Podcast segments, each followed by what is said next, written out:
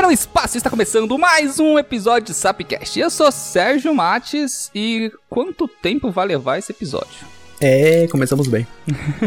Pois é, cara. O cara, o cara tava julgando a gente aqui no, no- nos bastidores por piadas com o tempo e o cara já começa com essa. Eu acho que esse episódio é uma real perda de tempo. Essa é melhor.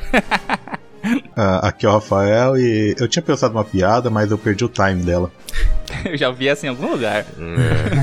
É, esse, esse é o nível mesmo. Eu sou o Henrique, mas provavelmente você já sabe disso. E aqui quem fala é o Reinaldo. E viajar pro passado e acabar beijando a sua mãe quando ela era- ainda era jovem é tipo o cúmulo do complexo de Édipo, cara. É um negócio assim que. Caralho, pesado. É, né? É. E a gente ri disso em De Volta pro Futuro. Mas tudo bem. O mais engraçado é você ter um filho idêntico ao seu namorado do ensino médio e você não, é, não fazer, não fazer comparações, né? E, ter, e dar exatamente Pois o é. mesmo nome pra ele, né?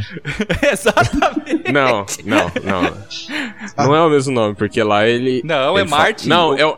É o cara dá o nome de Martin só pro filho é- porque o Martin salva ele da briga. É verdade. É, que é o cara- é verdade.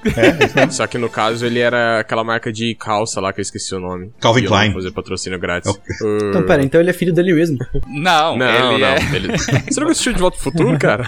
Não, acho que não. Não. Ai, cara. Eu acho, eu acho que a conexão do Henrique tá caindo aqui pra mim. É, ô, nossa, ô, cara. Não, não o Henrique não ia gravar com a gente hoje, não? que bosta. Tá, ó, seguinte, galera, vamos fazer um aqui, uma sinopse do que vai rolar aqui hoje. Por causa da série do Loki, que me- brincou com viagem no tempo, por causa do filme da Guerra do Amanhã e também de inúmeros exemplos da cultura pop e também da ficção científica em geral, sobre viagem no tempo, vamos falar sobre ela hoje aqui. Ela quem? A Pfizer? Pfizer! né? Não, a gente vai falar sobre se é possível viajar no tempo, quais são as formas que seria hipoteticamente possível viajar pelo tempo e quais seriam as consequências ou mesmo paradoxos que isso poderia ocasionar. Mas antes da gente fazer começar o episódio, vamos aos recadinhos, galera. A gente já volta. aí.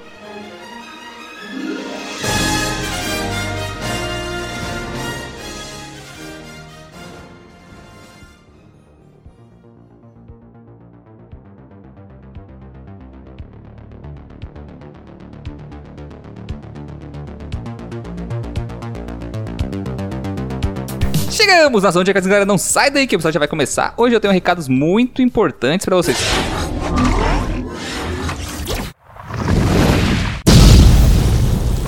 Sérgio, Sérgio, Sérgio, calma, calma, calma. Ei, o que, que você tá fazendo aqui, cara? Calma, cara. Eu vim te avisar.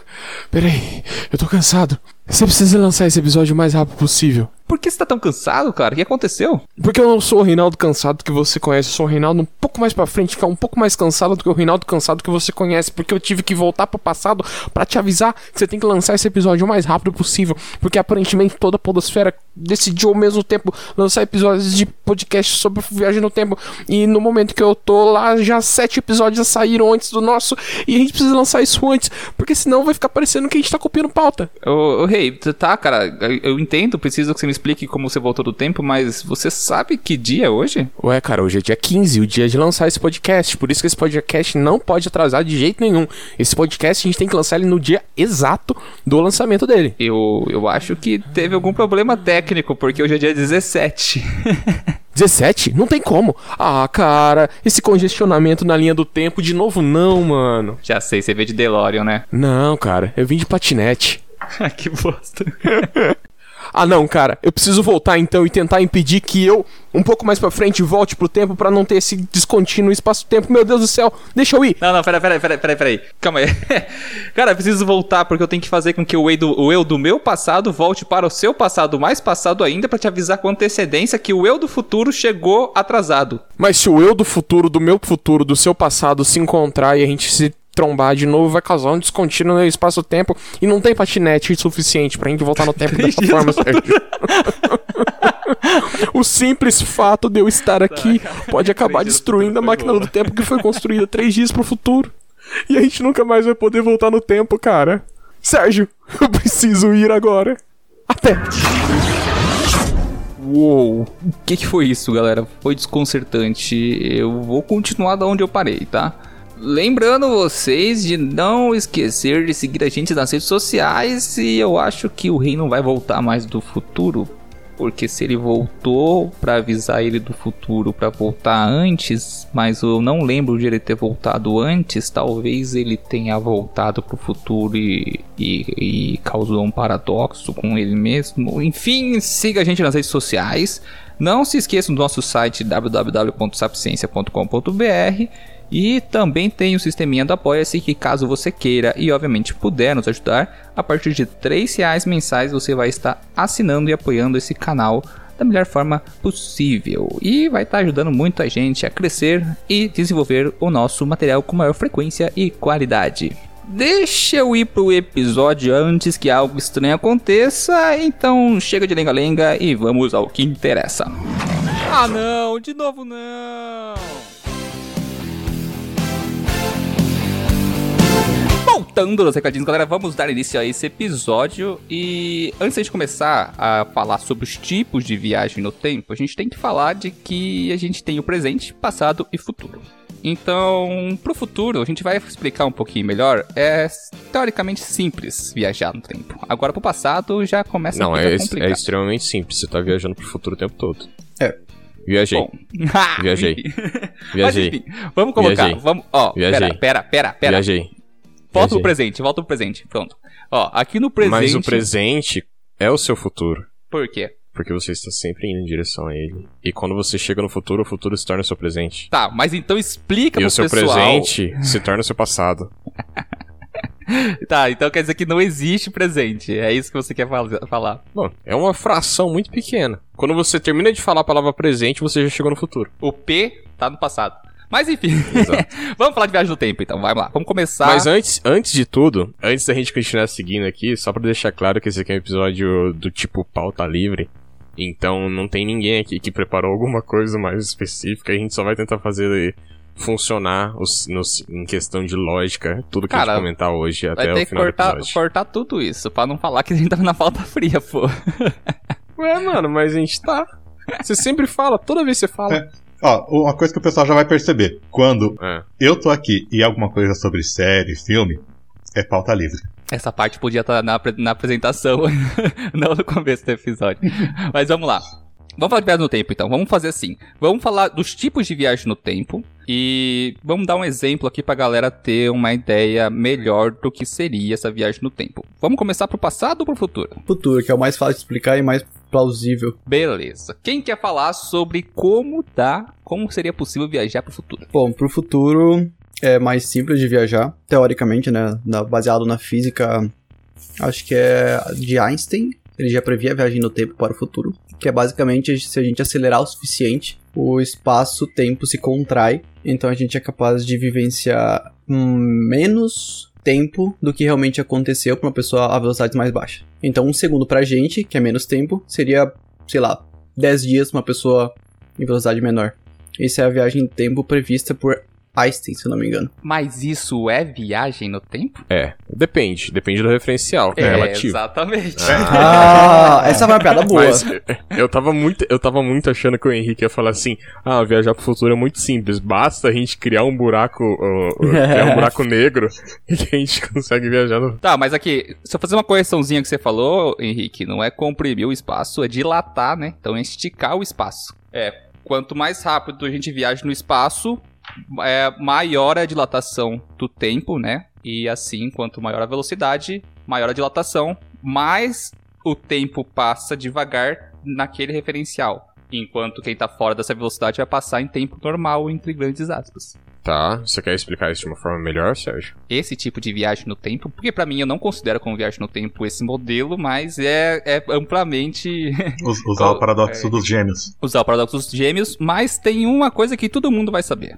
Interestelar. É, o princípio da viagem no tempo do interestelar é basicamente por dilatação temporal, né? É, quando o cara pousa naquele planeta lá das zonas gigantes, ele viajou no tempo, entre aspas, em relação ao cara que tava lá no satélite esperando eles, na nave. Hum, o cara passou anos na nave, né, esperando o cara que ficou alguns minutos apenas no planeta. 27 anos. O que acontece ali no, no Interestelar é basicamente você pensar que eles estão orb- orbitando um buraco negro. eles não transpassaram seu horizonte de eventos, né? Até acontece no filme, liberdade artística, rola lá, rola lá, lá. Mas, o que acontece? Eles estão muito próximos do buraco negro. O buraco negro é extremamente massivo. Se tem massa, distorce o espaço. Se tem muita massa, distorce bastante o espaço. Se tem massa extremamente, sei lá, infinita, como o buraco negro é, você causa um horizonte de eventos e ali para dentro ninguém mais sabe o que acontece. Mais para fora, o espaço tá bem esticado daquela região e qualquer pessoa quanto mais próxima do buraco negro chegar, mais devagar o tempo vai passar para ela, no referencial dela. então, se ela tá, passar um minuto ali, algumas horas podem passar para quem está é o contrário, mais Sérgio. distante. Tá é o contrário. vamos, vamos fazer um, vamos fazer um, Não, um, o tempo um, passa devagar para quem tá, que para quem tá no fazer, ó, Sérgio, vou fazer uma exemplificação hum. prática. Vamos fazer um exercício mental aí todo mundo. Imagina que você tá aqui na Terra e você tem um telescópio muito bom que consegue de certa forma ver as coisas que estão acontecendo perto de um, de um planeta do lado de, que está orbitando um buraco negro em tempo real, digamos que seja em tempo uhum. real. Se você, com esse telescópio, enxergar uma pessoazinha na, é, que tá habitando esse planeta perto do buraco negro, essa pessoa para você vai estar tá em super câmera lenta. Sabe aquele, aquela preguiça que tem naquele filme lá da. Isotopia. Isotopia, isso? Exato. Então, ele é como se. Pra nós humanos. Ele. tá. tá? E quanto em, mais em slow motion, sabe? E quanto mais próximo ele chegar, mais, mais forte fica esse efeito. Mais forte ficaria esse efeito. Então, pra, pra nosso referencial, o tempo para eles estaria passando. Pra, a gente visualizando lá, estaria passando mais devagar. Entendeu? E se o inverso acontecesse, a gente ia estar tá em fast forward aqui. Era só, era Benny Hill o negócio. É, se o cara do lado do buraco negro tivesse visualizando com esse telescópio a pessoa aqui na Terra, ia estar tipo. Tá, mas assim.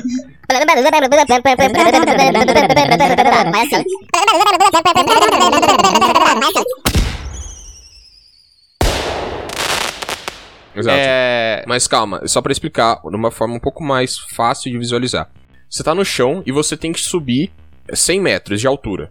Eu tô indo com uma escadinha retinha, então a minha velocidade é, relativa vai ser. É, tipo, imagina que ah, pra cima, né, a gente vai falar que é o eixo Y, então minha velocidade vai estar tá toda no eixo Y, eu não vou ter velocidade no eixo X, eu não vou estar tá indo pros lados. O Sérgio vai ter velocidade tanto no eixo X quanto no Y, porque ele tá subindo uma escada normal de degrau. Uhum. Então ele tá subindo em diagonal. Eu vou chegar mais rápido lá no nesse ponto a 100 metros de altura do que o Sérgio. Porém, então, o tempo para mim vai passar. Tipo assim, a gente vai chegar no mesmo ponto. Então, se o cara. Se não, em algum momento uma pessoa que tá nesse planeta perto do buraco negro, a pessoa que tá na Terra se encontrassem, eles iam chegar, tipo, de certa forma, no mesmo lugar. Só que o tempo que levou para eles é, chegarem nesse ponto, nesse ponto específico é diferente. Entendeu? A passagem do tempo para eles é diferente.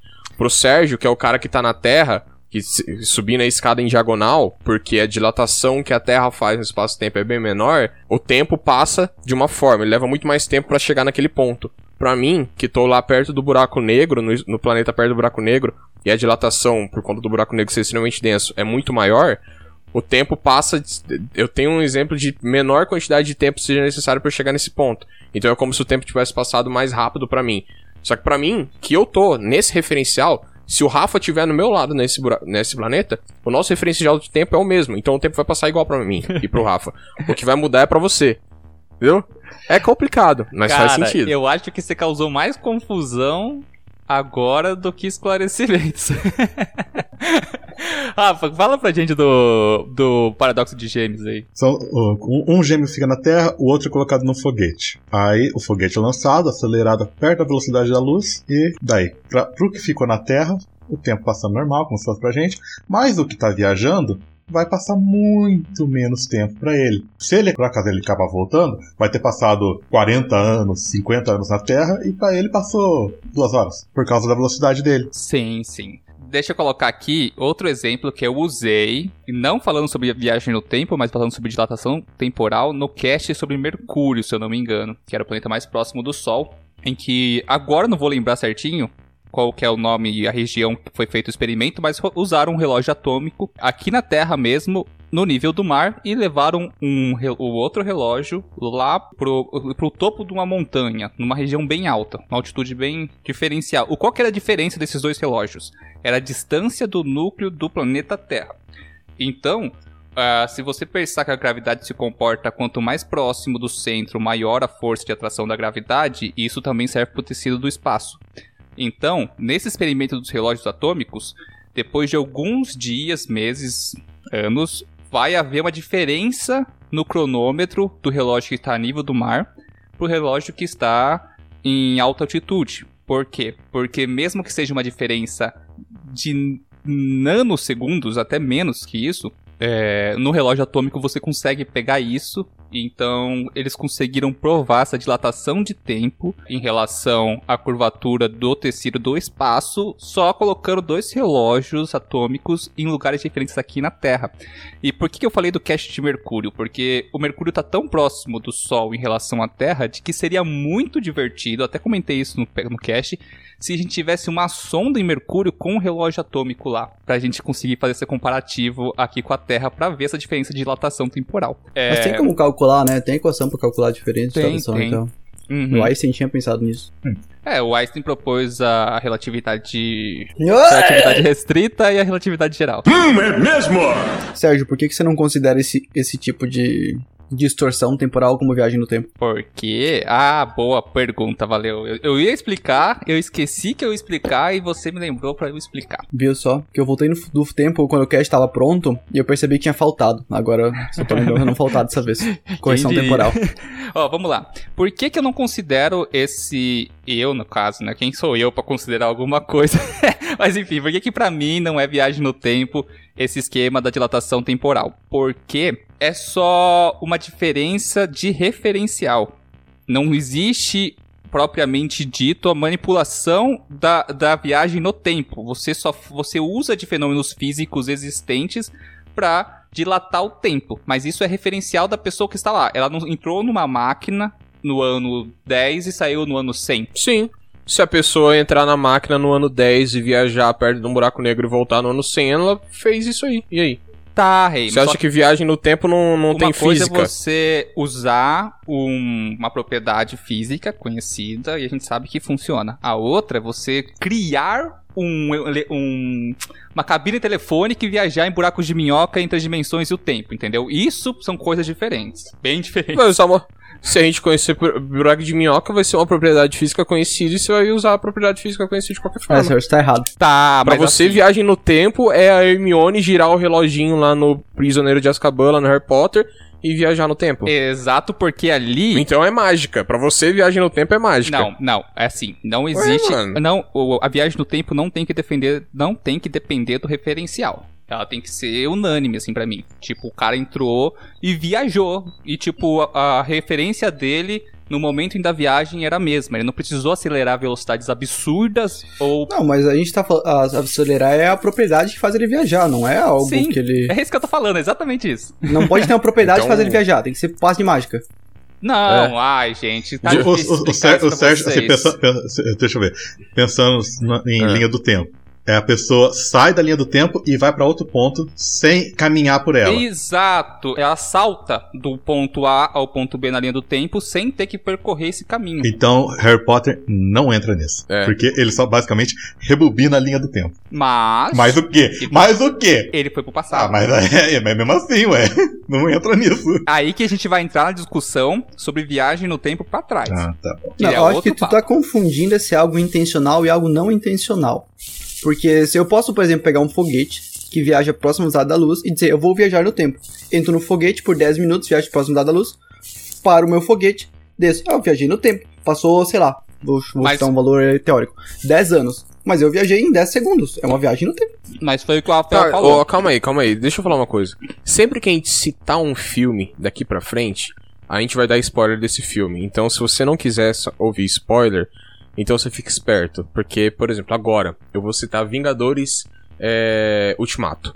Vingadores Ultimato é, é viagem no tempo? É. Mas eles entram num lugar, viajam por um tempo e saem no outro ponto. Só que, depois que a gente assistiu Loki, a gente viu que, ah, basicamente ali, eles saltaram em pontos diferentes na linha do tempo. Eles não percorreram o caminho pra trás na linha do tempo ou pra frente. Eles foram saltando em pontos diferentes na mesma linha do tempo. Isso é diferente de você fazer um percurso pra trás ou pra frente. Mas é um percurso que ele tá fazendo. Esse é o conceito que o Rafael falou. Ah, e eu sei, então, e foi que eu falei pra vocês também. Na minha concepção, quem sou eu pra definir o que, que é o que, né? Exato, Mas pra mim, ninguém- viagem ninguém, no mano, tempo tá é um salto na linha temporal, não um percurso que você tem que fazer. Entendi, entendi. Pra você, tipo assim, você abre uma porta e sai 10 anos atrás. É, isso seria uma viagem no tempo bem mais legal. Que merda, hein? Dr. Who. Como que o Dr. Who viaja? Buraco de minhoca, né? Olha, eu, eu nunca Não assisti Doctor Who por tempo Também não. suficiente pra entender alguma coisa. A única referência que eu tenho de Doctor Who é o episódio do Van Gogh. Eu, eu só assisti, eu só assisti 20 minutos de um episódio que tinha na, que- de quando voltou Doctor Who. Ah, o, o, o episódio do. do. do Van Gogh é um episódio que eles voltam no tempo, pegam o Van Gogh e trazem ele pra uma exposição de arte do Van Gogh, sabe? E daí ele fica, começa a chorar lá. que, nossa senhora, fui reconhecido, não sei o quê. Nossa, que senhora, Não. des- destruí o passado porque eu tive que o ego de levar o um, um artista pro futuro pra ele ver como ele era foda. Isso deve ter causado alguns efeitos. Ou talvez, olha aí que legal. A gente pode aproveitar aqui pra puxar sobre. A gente falou um pouquinho sobre viagem no tempo pro, pra frente. Ah, uma coisa legal sobre viagem no tempo pra frente é que ela não tem paradoxo. Uhum, é tão maravilhoso. Uhum. bom. Sim. Porque ela é possível. E a gente consegue fazer. Uhum. Então, a gente não vai, a gente não vai entrar em filosofia falando do futuro, a gente só vai entrar em bastante filosofia falando do passado. Mas assim, ó, a gente pode viajar então pro futuro aproveitando do fenômeno físico da dilatação temporal. Então, isso seria então uma viagem, um modelo de viagem no tempo, digamos assim. Teria aquele outro modelo de viagem temporal que não usaria de velocidade, mas sim de buracos de minhoca, em que o buraco de minhoca, teoricamente, é um ponto do espaço em que se conecta com outro ponto do espaço, ou de outra dimensão, né? E funciona basicamente num conceito, assim, pra quem não tá entendendo, o buraco negro seria o que puxa tudo e teria um buraco branco onde sai tudo. Um buraco de minhoca seria mais ou menos isso, só que, que na, na teoria com segurança, né? Não com a gravidade, não com, com o horizonte de eventos e com a gravidade esmagadora. É que essa é a.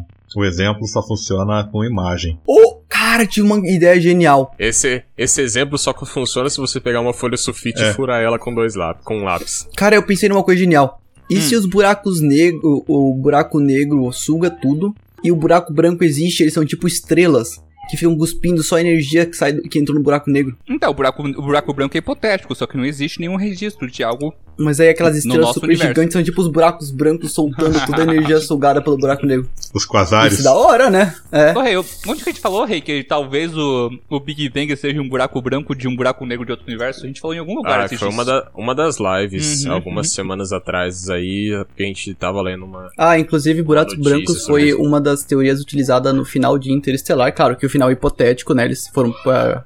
Quando você pode mentir com direitos... Propriedade artística. É, foi Licença propriedade poética. artística, mas ele usou de um princípio físico que é justamente existência de buracos brancos. Então ele entrou no buraco negro, fez a macumba dele lá dentro e saiu do buraco negro de algum jeito. Que a desculpa que ele usou é que saiu por um buraco não, branco. Só que já Ele tinha é sido. É, tipo isso. Ele virou Deus por um momento, né?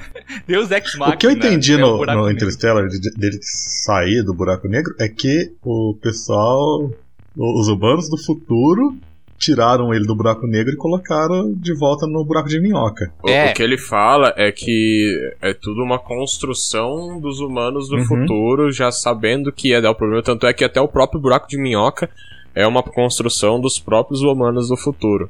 Que conseguiram criar aquilo lá para que os humanos do passado conseguissem eh, não morrer. É Pra tipo, eles. Vocês viram o paradoxo É tipo- disso, né? Já entenderam o paradoxo desse, desse- dessa situação. É que- E os primeiros humanos fizeram o quê? É, exatamente. É, e- Isso entra num problema que a gente vai ter que falar sobre linhas do tempo e se elas são mutáveis ou imutáveis. Porque nesse caso do Interestelar, que, a po- que o pessoal do futuro fez o buraco de minhoca e fez todo o trâmite pra acontecer a trama do filme, agora vem a questão: quando era a vez deles, quando eles estavam no passado, quem fez isso por eles? Ou seja, quem começou esse ciclo? Quando começou esse ciclo? De alguém precisa. do futuro começou. Quem veio primeiro? O ovo ou a galinha? Cara, precisa. Isso é um paradoxo do avô, literalmente. Mas o paradoxo do avô, ele tem uma, uma continuação, cara. Fala o paradoxo do avô aí. Eu voltei no passado, matei meu avô. Se eu mato meu avô, consequentemente, meu avô não vai ter meus pais, meus pais não terão eu, então eu não teria matado meu avô. Então, ele existiria, eu existiria, eu voltaria no passado, mataria meu avô, tornando impossível disso acontecer, mas ao mesmo tempo acontecendo. Aí, cara. Paradoxo. Pronto. É um ciclo. Não precisa Não. ter, É impossível. um, um, Hum. como- Não. Alguém Não tem é que, possível. Alguém tem que dar Não é início. possível. Não, eu- é, é assim, eu vou dar outro exemplo pra você aqui sobre Viagem no Tempo. O filme Predestinado. Quem não assistiu o filme é um filme excelente e vai tomar bomba de spoiler agora. Por quê? No filme, o cara é pai, mãe, filho dele mesmo. Isso é muito esquisito, mas vamos chegar lá. O que acontece? Ele é uma menina órfã que acaba conhecendo um cara, tendo um filho com esse cara, seu filho é roubado e depois ela sofre um acidente, tem que mudar de sexo, entra pra uma empresa que viaja no, te viaja no tempo e descobre que, na verdade, ela era o, era o cara que ela ficou e teve filho com ela mesma, e assim ela pariu ela mesma, por isso que ela é órfã. Na verdade, ela foi roubada e deixada no orfanato. Mal confusão, mas deu pra entender, né? A questão é que, por que o filme chama Predestinado? Porque ele existe num ciclo temporal tudo que acontece com ele é feito por ele mesmo, só que o problema é quando começou isso. Esse é um dos paradoxos. Agora, Como é que isso- a primeira pessoa que voltou no tempo nasceu, se ela precisaria da- dela mesmo duas vezes pra ela nascer, entendeu? é, só existe um modelo que explica como isso é possível de se fazer. Elias. Seria uma pessoa de fora desse, dessa, desse ciclo temporal, desse looping temporal que essa pessoa vive, uma pessoa de fora, criar esse looping, fechar ele certinho e sair da, da equação temporal, entendeu? Se o cara criar, pega uma pessoa de qualquer lugar do, do- da linha temporal do universo. Vamos lá, eu, eu sequestro o Rafinha bebê e levo ele pro ano 1100. E daí eu faço, ensino viagem no tempo pra ele e ensino e faço todo esse contexto de história e ele vai começar a fazer esse ciclo temporal. Eu saí da equação, eu depois que eu determinei isso, ele vai ficar preso. Então houve um criador dessa desse looping temporal, desse paradoxo, que não é em si a pessoa que tá presa nele. Entenderam?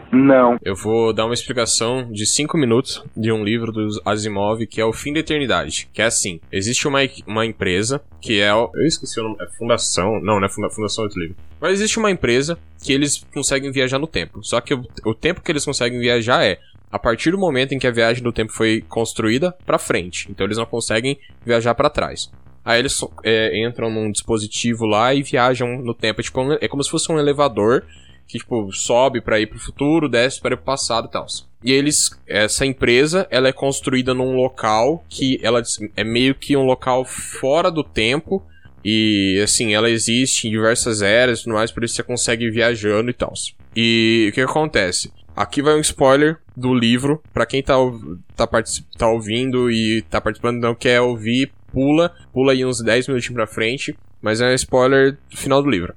O que acontece? É, existe um cara que em um determinado ponto descobre e constrói a primeira máquina do tempo. Só que, num ponto, você chega e existe o, o personagem principal que, que a gente acompanha, num determinado ponto ele vê assim que, cara, a tecnologia necessária para construir isso é muito além da tecnologia que eles tinham disponível nesse século. E no final do livro você descobre que essa esse cara em si, que é o nosso personagem principal, ele tá preso num loop temporal.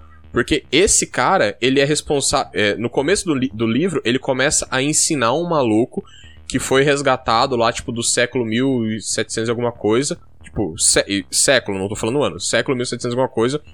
Ele, esse cara, ele foi resgatado, ele era uma criança lá que... Ele, é uma criança não, ele tinha, ele tinha uma família e tal, mas ele foi pego lá e tava sendo treinado por, por essa galera e principalmente pelo personagem principal.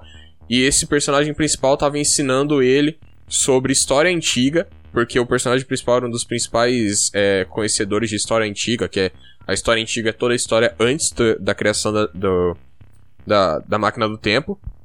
E daí no final a gente descobre que esse cara que foi trazido e estava sendo é, ensinado pelo, pelo personagem principal, ele é, o personagem principal é incumbido de levar esse cara pro passado E esse cara, ele vai pra um passado antes da máquina do tempo, com uma máquina especial lá que consegue fazer essa viagem. E é esse cara que vai criar a primeira máquina do tempo. Então, tipo assim, no futuro, eles têm que treinar um cara pra enviar esse cara pro passado, pra esse cara construir a máquina do tempo Caraca. e manter esse ciclo, entendeu? E daí o final do livro é esse cara quebrando o ciclo, porque ele, vai, ele leva o cara pro passado, só que ele vai lá e mata o cara, pra quebrar o ciclo da, da, da máquina do tempo, porque, tipo, a, a galera que cuidava de- desse tempo era muito má, assim, e, enfim, tipo, viu que a humanidade não tava, má, não, não tava muito legal. E eu até poupei uns coisas, porque daí tem um, existe uma parada que, assim, eles conseguem no, no, no final, no final não, mas numa parte você descobre que eles conseguem até só uma, uma parte específica do tempo. Porque as pessoas mais do futuro ainda conseguiram criar um bloqueio pra que eles não fossem atrapalhar o futuro mais futuro ainda. Caraca, E isso é muito legal. É, um- é uma parada muito louca. Tipo, Porra. eles criaram um bloqueio da máquina do tempo pra que eles não conseguissem, conseguissem ir mais pro futuro por conta do mal que essa organização tava realizando, sabe? E Deus Só que, tipo assim, tem Machina. todo. tem- é, tem todo, tem toda uma parada bem paradoxal. Sabe que Cara, livro sabe é essa muito solução? bom, essa mano. solução pra mim que você acabou de falar, eu não sabia dessa história, mas essa solução que tem no livro, pra mim é basicamente a gaveta das joias do infinito que acontece no Loki, sabe? Tipo assim, todo o poder do universo. Olha como ele é insignificante. Na frente disso. Todo o poder do É universo, isso, mas cara. aqui não funciona. Exatamente. Ô, deixa eu falar aqui pra vocês uma forma simples e teoricamente a gente já é capaz de fazer pra viajar no futuro com as propriedades No físicas futuro pro conhecidas. Se a gente futuro? tivesse pro futuro. Ó, se a gente Chegar pegasse... perto do buraco negro. Não, buraco negro é outra coisa, mas vamos pegar um Dá cilindro, uma volta no sol. e pegar um cilindro sólido e você colocar ele pra girar. Começa a girar ele. E Isso vai ter que ser no espaço, porque vai ter que ser um cilindro do tamanho do Empire State, no mínimo. Coloca esse cilindro pra rodar. Roda, roda, roda, roda, roda, roda, até a próxima velocidade da luz, mas no próprio eixo. No vácuo, é só você adicionando energia, ele vai girar, girar, girar. E ele é denso. Mais velocidade, maior densidade. Como faz pra viajar no tempo com isso? Alguém sabe? Ah, você fica, fica girando em torno dele, ué. Exatamente, Henrique. Você cai na órbita dele. Ah, e por isso porque ele está girando próximo à velocidade da luz, ele causa distorção de dilatação espacial. Mas, assim, na teoria, não tem como construir um cilindro do tamanho do State sólido com massa suficiente para gerar uma gravidade leve para você se prender a ela e ao mesmo tempo você teria que acelerar esse cilindro próximo à velocidade da luz. Como você vai fazer isso? Não sei. Colocar uma Mas- bobina lá no meio dele. Pronto. Oh, talvez Aí, um... ô, ô, Sérgio, Sérgio, mas aí você entrou em contradição, mano. Porque você não vai viajar no tempo instantaneamente. Vai se caminhar. Você chegar, É, se você vai-.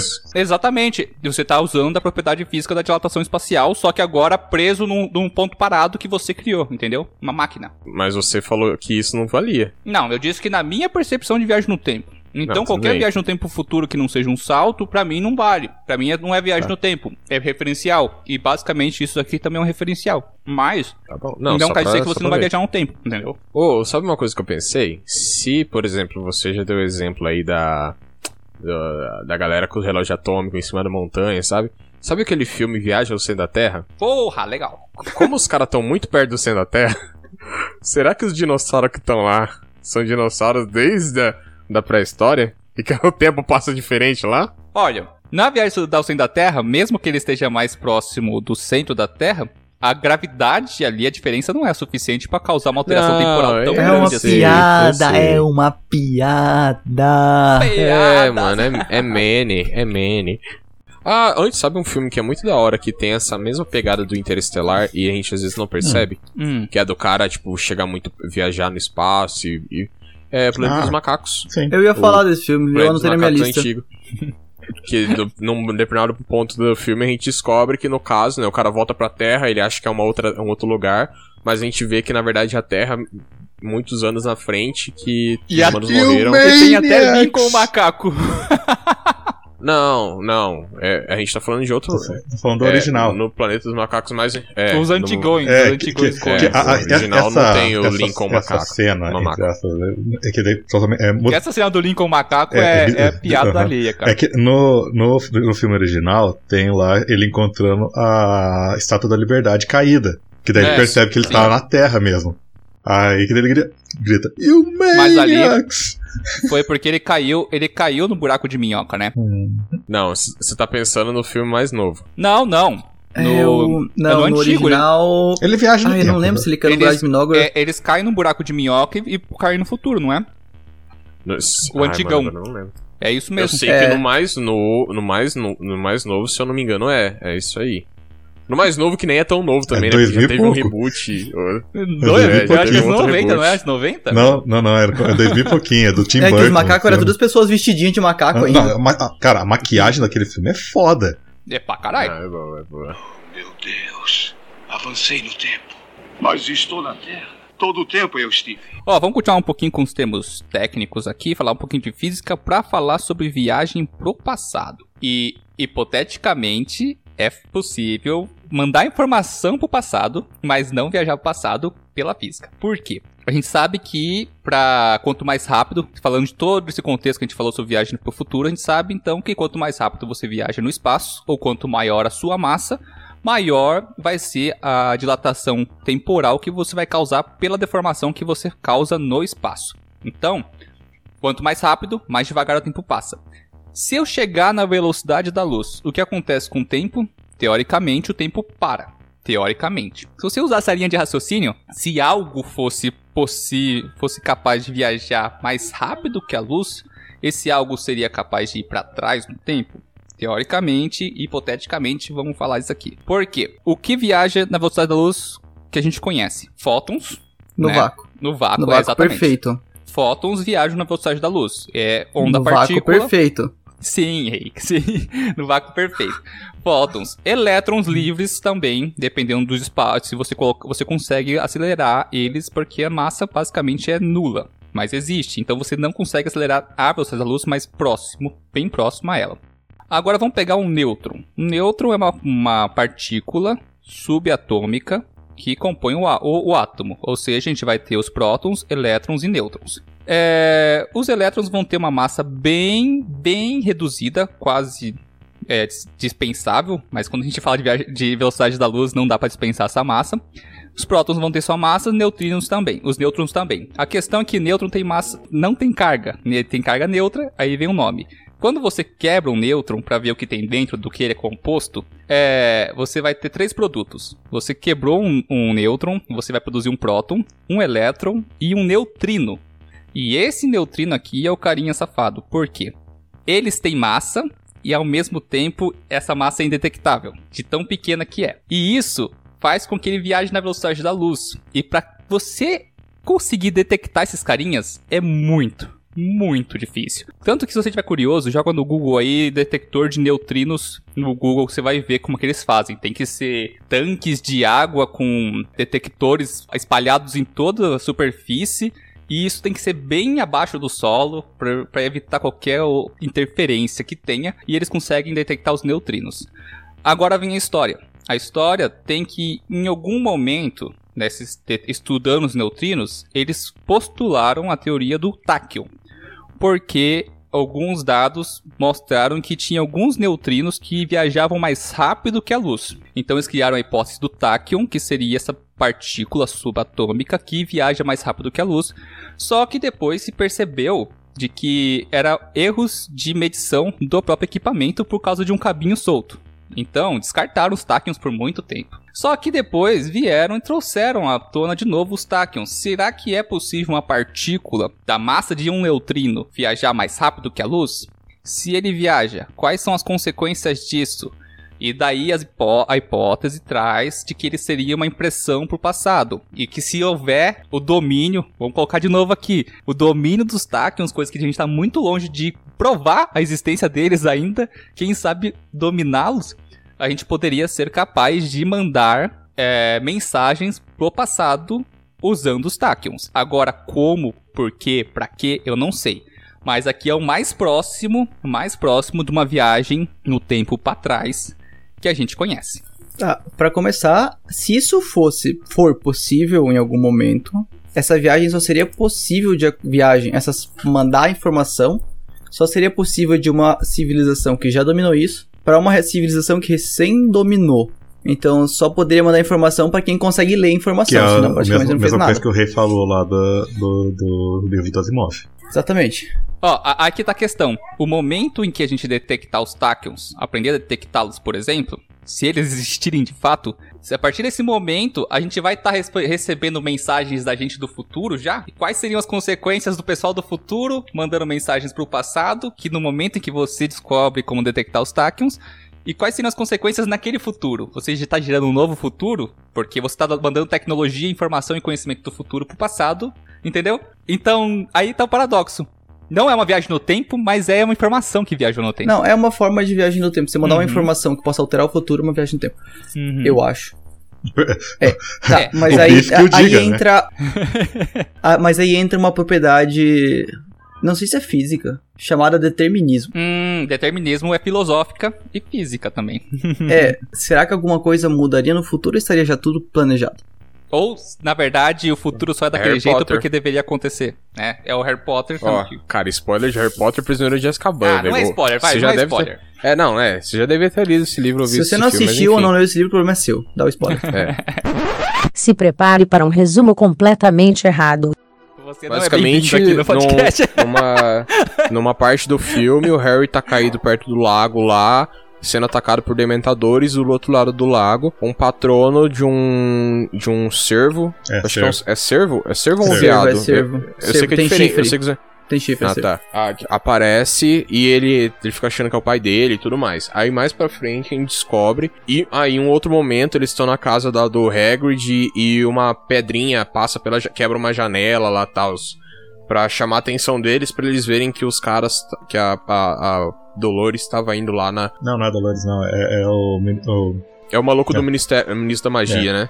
É, né? Isso. É isso? É, isso, É, que ele quer matar o, exatamente. o, É, o grifo. O, o, o, o grifo. É. Ô, Bicuço. Aí mais pra, mais pra frente a gente descobre que no, depois de tudo que aconteceu, a gente descobre que o Harry, que a Hermione consegui, pegou um colar que viaja no tempo emprestado do não, Dumbledore. da, da e eles voltam no tempo. Da Minerva. Tá vendo como eu lembro muito bem do filme. Com autorização prévia do Ministério da Sim. Magia. Pra ela poder, pra ela poder ir em todas as, as aulas que ela queria. Muito inteligente. Vamos dar um vira-tempo, É. um dos equipamentos mais poderosos do universo mágico pra uma criança de 13, 14 anos. 13 Voltar à anos. escola e na. Terceiro filme, 13 anos. 13 terceiro- anos. 13 filme. É. E Mas, na puberdade. Aí é o que, que eles fazem? Eles pegam isso aí, voltam no tempo e descobrem que de- é, quem jogou a pedrinha na casa do Hagrid foram eles do futuro que voltaram pro passado. E depois quem conjura o patrono no meio do perto do lago lá pra salvar o Harry é o Harry do futuro que foi pro passado pra conjurar aquele patrono e salvar o Harry daquele ponto lá. Enfim. A minha pergunta aqui é: tem alguém escutando isso que não viu Harry Potter? A, a- a linha do tempo, ela já é, tipo, pré-determinada. Você voltar no tempo e salvar o seu eu do passado, já tava pré-determinado. Então, de certa forma, suas, você não tem o que é chamado de livre-arbítrio. Uhum. Porque o que você deveria fazer no passado, no futuro, já tava pré-determinado E- por algo e- que aconteceu. Esse é um dos principais problemas da viagem do tempo pro passado. Que, tipo, se você viaja pro passado, qualquer alteração que você faça nele e Vai terminar no mesmo é- é- resultado. ela é basicamente foi o resultado o seu futuro ou o seu presente na verdade já tá já aconteceu isso você voltou pro passado causou outras alterações e essas alterações que você causou já deveriam acontecer de qualquer forma e foi o que fez você voltar ou tanto faz enfim O que Quer, quer fazer um experimento mental, Sérgio? Rapidão, que eu acho que é muito da hora, porque eu tô meio encucado com isso nos últimos meses, de vez em quando eu penso nisso. Efeito Borboleta, sabe aquele filme do Ashton Kutcher? Uhum. Aham. É, enfim, não vamos falar do filme, mas imagina que você, hoje em dia, Sérgio, no dia 8 do 8, que é o dia dessa gravação desse episódio, Uhum. você volte a sua consciência no corpo do Sérgio de 14 anos. eu ia fazer muita merda Você, de certa E forma, ia, sab ia saber. Esse é sempre meu pensamento também.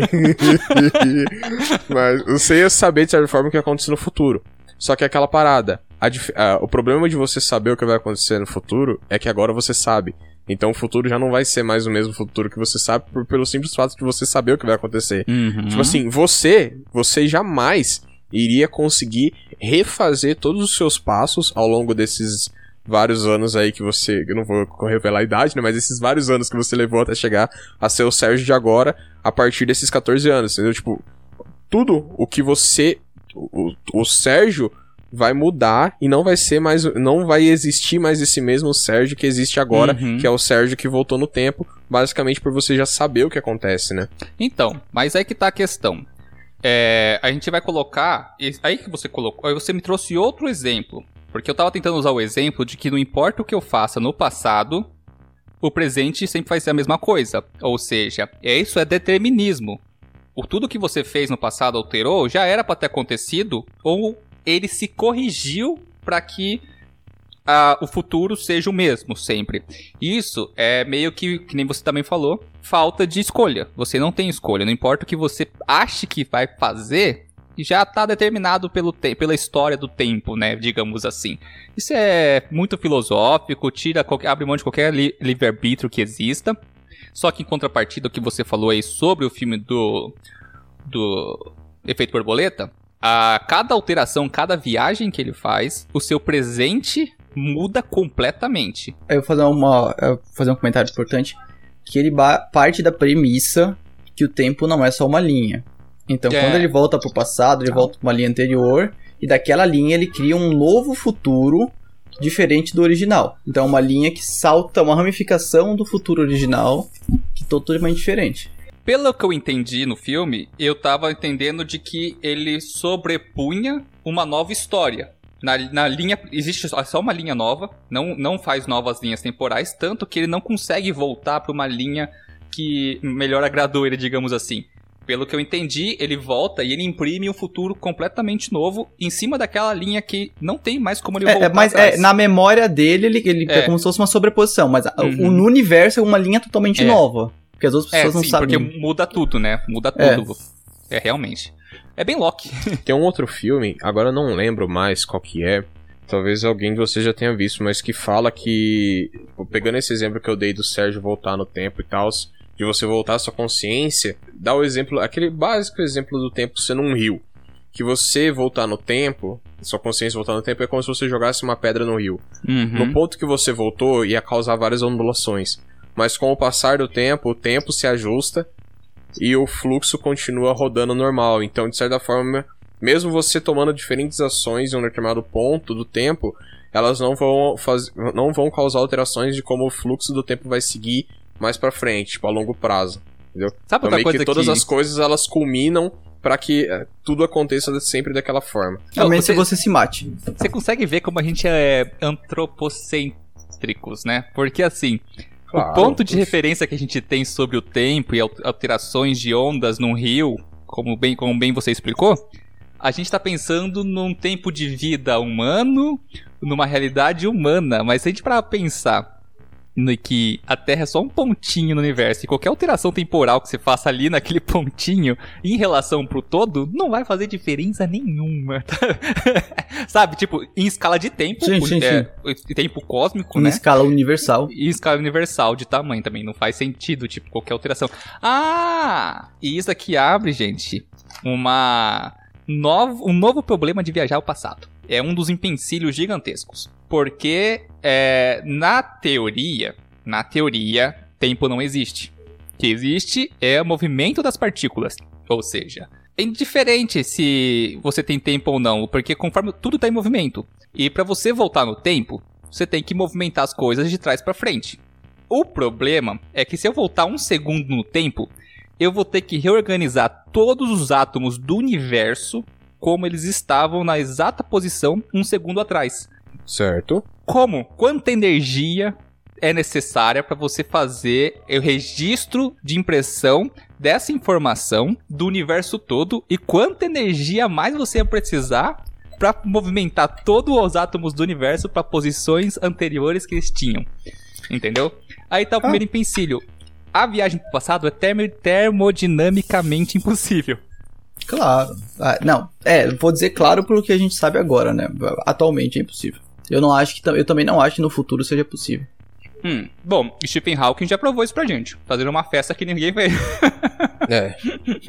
Ou foi isso que ele disse. Inclusive, É. vou fazer um- um- uma coisa legal agora sobre alteração do passado. Que pode ser até considerado uma viagem no tempo. Não sei. Depende, depende da interpretação do leitor. Que é, no livro 1984, eles fazem reimpressão de todo o passado e alteram da maneira que eles quiserem. dos livros, artigos, tudo. E se uma pessoa chegar e ler um artigo, ela vai ler o que foi e tá escrito ali e não o que realmente aconteceu. Isso é uma forma de você alterar o fluxo do tempo sem ter alterado ele. Entendeu? Calma, você mudar. entendi- Eu não entendi, Calma, desculpa. se você mudar, se, por exemplo, você falou que o tempo tecnicamente não existe. É, o tempo só passou a existir do partir do momento que ele foi começou a ser medido. Uhum. Essa é a, a lógica por trás. Por exemplo, eu hoje de manhã eu fiz cocô. bem chu, bem bem simples. Só que eu tô dizendo isso pra vocês. Isso tá no passado. Uhum. Só que isso pode ou não ter acontecido. Uhum. Ou agora eu vou fazer. E se eu disser que aconteceu, tecnicamente vai estar no passado, então pra vocês aconteceu. É um evento no passado. Tá. Até Eu aí. entendi o que o Henrique. Eu, eu entendi a explicação do Henrique. Agora eu vou pôr assim: eu, eu dominei o mundo. E eu apaguei de todos os livros de história. Que você faz cocô. Não, que. também podia ser. Que existiram, que existiram outros presidentes. E que é só minha família que vem dominando o, o mundo desde que ele existiu. Eu tô refazendo Ah. todo o passado sem ter que voltar no tempo. Você tá alterando a É, história. usa a própria frase, É a frase do história. livro, que é quem controla o passado, controla o futuro. Quem controla o presente, controla o passado. Cara, nossa, então, isso aí é muito legal. Não tem viagem no tempo nenhuma. É completamente possível se alguém tiver as ferramentas corretas. E mesmo que você não tenha viagem no tempo feita ali, N- é, não tem viagem no tempo na, na sua percepção. Na sua, é, na na sua sua concepção. forma de, né? de perceber. Porque eu ler alguma coisa é uma forma de viagem no tempo. Eu estou sim, relembrando, revivendo, recordando de algo que aconteceu no É, passado. É exatamente. uma forma de É viajar. basicamente, qu- quando a gente fala, igual o Sérgio comentou, né, da, da nossa visão antropocêntrica. Então, tendo isso em vista, sim, é, é, é como, é o mais próximo que temos de viajar no, pro passado e mudar alguma coisa. Então, tipo assim, ah, ao invés de voltar no tempo e tal, e bater no Thierry Henry pra ele não, não jogar bem na Copa de, dois, de 98 e o Brasil perder na final pra É França. o Zidane. É, o Zidane. A gente simplesmente. Nossa, eu, eu tava 2006. pensando. É porque eu ia dar o exemplo da Copa de 2006, daí eu voltei pra dois- 98. Perdeu o tempo. Ao invés de a gente faz- fazer isso, ao invés de a gente fazer isso, a gente simplesmente reescreve a história de forma a alterá-la e dizer que o Brasil sempre foi o campeão da Copa de 98, o Ronaldo nunca passou mal no dia antes. Não teve conspiração da Nike. Mudou- você mudou totalmente o tempo e todo mundo que lê aquilo vai acreditar que é verdade. Só que É. assim, só que assim, você tem que colocar uma coisa. Você pode. Você tem que matar todas as pessoas que sabem a verdade. Exatamente. Ó, tem, tem algumas coisas que você tem que colocar aqui, por exemplo. Você É. pode mudar a mente de todo mundo. Pode apagar a história dos registros e arquivos físicos. Mas uma coisa que você nunca vai conseguir fazer é apagar o registro histórico da matéria. Em Mas qualquer São momento. coisas que não vão gerar registro histórico na matéria, Não, tá não. ligado? Matéria é informação. E você, teoricamente, sabe aqueles teletransportes quânticos que eles acabam fazendo com partículas subatômicas ou com fótons? Tá, sei, aham, que chegam a quase 100, a praticamente 100 km hoje em dia. Então, Olha só. basicamente, o que que eles fazem? Esse é um dos modelos de teletransporte quântico. Eles só voltam o registro daquela partícula para um registro anterior à, à- à posição dela. Entendeu? Eles só pegaram ah, o registro, digamos assim, Isso é viagem passado. gan- entre grandes aspas, exatamente, para passado. Entre grandes aspas, você consegue, é, com toda a tecnologia e todo o conhecimento físico possível que você poderia absorver e, e desenvolver daqui para frente, você conseguiria prever as posições exatas de um fóton que está viajando no espaço aí. Você conseguiria criar uma televisão, entre grandes aspas, que você conseguiria enxergar o passado apenas com a tecnologia de ver a impressão da posição dos fótons, entendeu? Porque há um milhão de anos atrás, esses fótons estavam numa posição específica. Se você juntar tudo, você forma uma imagem. Déjà vu, não é assim? Lá com o Denzel É Washington. assim, é assim. É, Mas é a- assim? até o momento que ele É, entra é, na máquina e é transportado pro passado, é, é isso aí que ele faz. Então, é basicamente você consegue ter o registro da matéria. Então, mesmo que você apague toda a história do universo, você não consegue apagar o registro da matéria. E se você dominar a posição delas, você consegue ver o passado. Mas imagina a quantidade energética que você tem que ter e a capacidade tecnológica pra conseguir fazer isso. Eu acho que os caras não vão ligar do- da França ter perdido a Copa de 98 pro Brasil, sabe? ah, é aquele negócio, a gente tá limitado. a não ser que o mundo seja dominado por franceses Ou por e eles brasileiros. que do- detenham essa. Não, porque tem que ser os franceses pra tentar reaver essa. Ah, eu tá, prefiro que seja os é. franceses, porque quando o governo faz merda, eles tacam fogo em tudo mesmo. Eu, eu- Sem dó. eu gosto dos franceses porque quando as coisas dão errado, eles vão lá e queimam carros. John Locke deu umas voltinhas no caixão agora. Nesse, nesse esquema que o, que o Henrique tava falando de 1984, tem muita gente que quer viver isso hoje, cara. Né? É. Fake news saiu pra Nunca isso, né? existiu preconceito no Brasil, não teve ditadura. Pr- Princesa Isabel era uma, era uma pessoa legal, super legalzinha. Vou colocar o que o Rafa falou agora uma coisa muito importante combinada com o que o Henrique falou aqui. A, o registro de presos e mortos pela ditadura militar, que até hoje se encontra valas é, de valas de, cor, de valas, como que é o nome? Comunitárias de pessoas que foram assassinadas pela ditadura. Não existe registro disso. Na teoria, nem essas pessoas, algumas dessas pessoas nem existiram mais. Por quê? Eles apagaram essas pessoas dos registros. Muitas delas nem fizeram registros. E isso é uma forma de, como o Henrique comentou, de manipular o futuro controlando o passado. E foi muito bem, tanto que existe hoje uma Editando o comissão- passado. A comissão da Editando verdade. o passado, isso. E, e por isso que tem a comissão da verdade e tudo mais, pra tentar achar e finalmente encontrar o corpo de alguém, o filho de alguém, o pai de alguém que sumiu na época e vira e mexe, você acaba tendo notícias hoje em dia de que, ah, foi encontrada vala comunitária da época da ditadura militar, foi encontrado isso, aquilo. Isso não se fica só no Brasil, Pessoas não, tá? vaporizadas pelo partido em 1984. É, As pessoas também. desapareciam e apagavam todos os registros dela. A pessoa não existia mais. Exatamente. Até as pessoas conheciam ela, a- às vezes se perdiam na de ela nunca ter existido, porque não existe mais registro. Será que ela existiu mesmo? Será que ela existiu? Será que isso aconteceu? Será que não foi só um sonho, uma desilusão? Delírio coletivo? É. E eu acho uma coisa que eu acho muito maluca é a maioria das coisas que a gente começa a discutir aqui, a gente parte de um ponto científico, a gente sempre para num ponto social, filosófico, sabe? tipo, É isso mesmo. eu acho engraçado isso. Viu? Uh, Moral da história, totalitarismo é uma merda. Exatamente. Tem- eu consigo pensar em três formas de viajar pro passado, tá ligado? Que é a primeira em que a gente volta para o passado como um indivíduo e Uhum. pode encontrar nós mesmos e trocar uma ideia numa boa. Ou não. Porque a gente volta para o passado como indivíduo, só que é o mesmo indivíduo que está no passado é, é a gente, sabe? É a mesma pessoa. Só que então Tá. a gente não pode se encontrar, e- porque senão a gente explode, ou a gente se torna uma pessoa só, ou o universo é destruído, não sei. paradoxo. Uhum. E, ou que a gente manda a nossa consciência para o nosso corpo do passado e vive nossa vida a partir daquele corpo, só que a gente mantém a nossa consciência do que vai acontecer no futuro. São as três formas de viagem no tempo que eu consigo pensar assim, em, no caso, curto prazo, né? Porque é durante o tempo que você está vivo que isso pode acontecer. E, cara, a primeira delas, que é viajar e encontrar gente no passado, eu acho que tem que seguir o princípio da, de linhas paralelas do, do tempo. Tá. Tipo, a gente volta pro passado como um indivíduo para uma linha, para aquela linha temporal e quando a gente volta, a gente automaticamente cria uma linha paralela, diferente da original, em que você é um indivíduo e o seu eu do passado é outro indivíduo. Então não tem pra vocês se encontrarem. Tá. É um, é um basicamente futuro, vai ser um futuro totalmente diferente. Cada decisão é uma nova. É um É, novo vai universo ser- que você É um abre. novo universo que você acabou de criar ali a partir do momento que você voltou ao passado. Ah, esse é o Loki que a gente tava comentando. Não sei se você chegou a assistir. Não, não assisti. Porque eu não gosto de série, eu não assisto série. O segundo é o que você volta com o mesmo. com Você, indivíduo, volta para o passado, mas tá na mesma linha do tempo, então você não pode encontrar você mesmo. Porque senão daria colapso, sei lá, colapsaria a tempo, sei lá o que aconteceria, porque dois indivíduos não podem. Dois mesmos indivíduos não poderiam existir na mesma linha do tempo, então ou vocês se tornariam um, caso vocês se encontrassem, ou um desapareceria, não sei, ou o universo pararia, explodiria, não sei, talvez. o que é meio bizarro, que é, que é aquela. que tem, tem um. Tem até um filme que é, que é assim. Cara, ó, enquanto você pensa. Eu acho que, de, acho que de volta para o futuro é assim, né? Que ele não É. pode encontrar com ele mesmo. Na verdade, de Volta para o Futuro 1, é, eles explicam que eles não podem se deixar ver pelo seu eu do passado, porque isso causaria consequências catastróficas. Daí, isso fi- É. foi, no, foi no 1. Só que no 2, quais são as consequências? Quando o cara encontra ele mesmo, eles dois desmaiam. Essa é a consequência, porque vai tomar no cu. não É, fez então. muita diferença. É, tá bom, pode ser um desmaio, foda-se.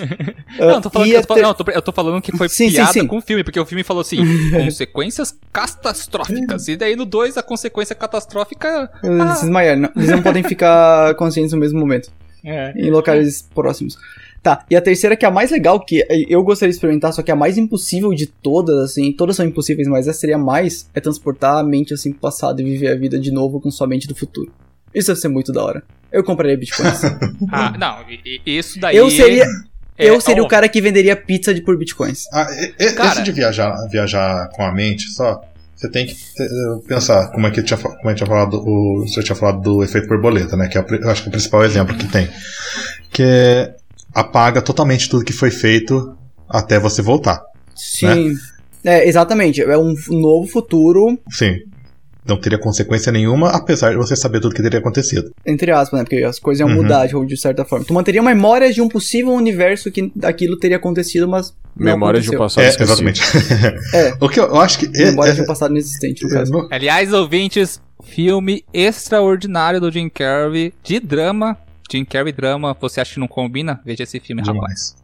Que é- essa, essa possibilidade de viajar no tempo só com a mente seria, acho que seria muito mais, muito mais útil é, se você voltar, em vez de você voltar uma- um tempão, você voltar alguns minutos, algumas horas só. Tipo, você tá, você tá numa discussão.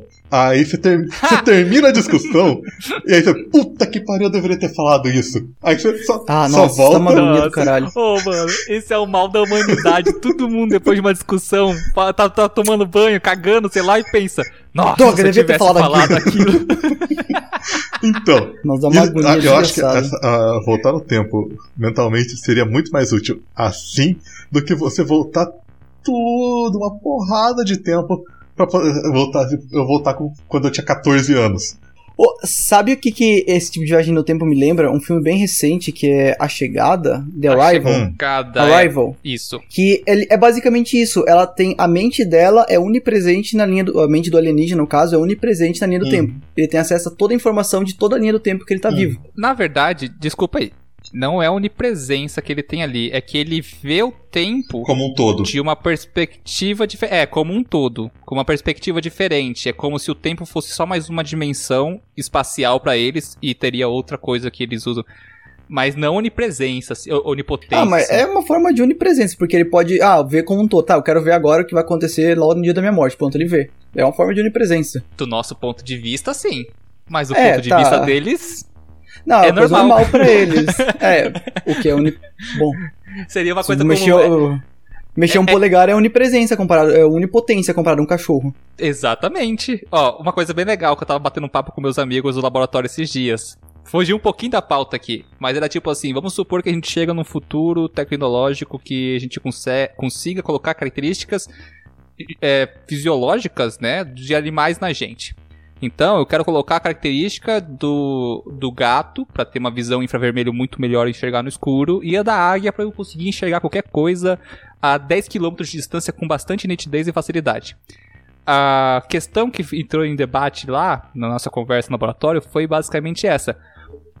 Como é que o cérebro dessa pessoa interpretaria aquela realidade? E isso também cai na linha do tempo agora com o pessoal da chegada, né? Como é que o cérebro interpreta o tempo como um todo, não como uma coisa que está acontecendo, mas que já aconteceu e está acontecendo o passado, o futuro, o presente, tudo ao mesmo tempo. Mas enfim.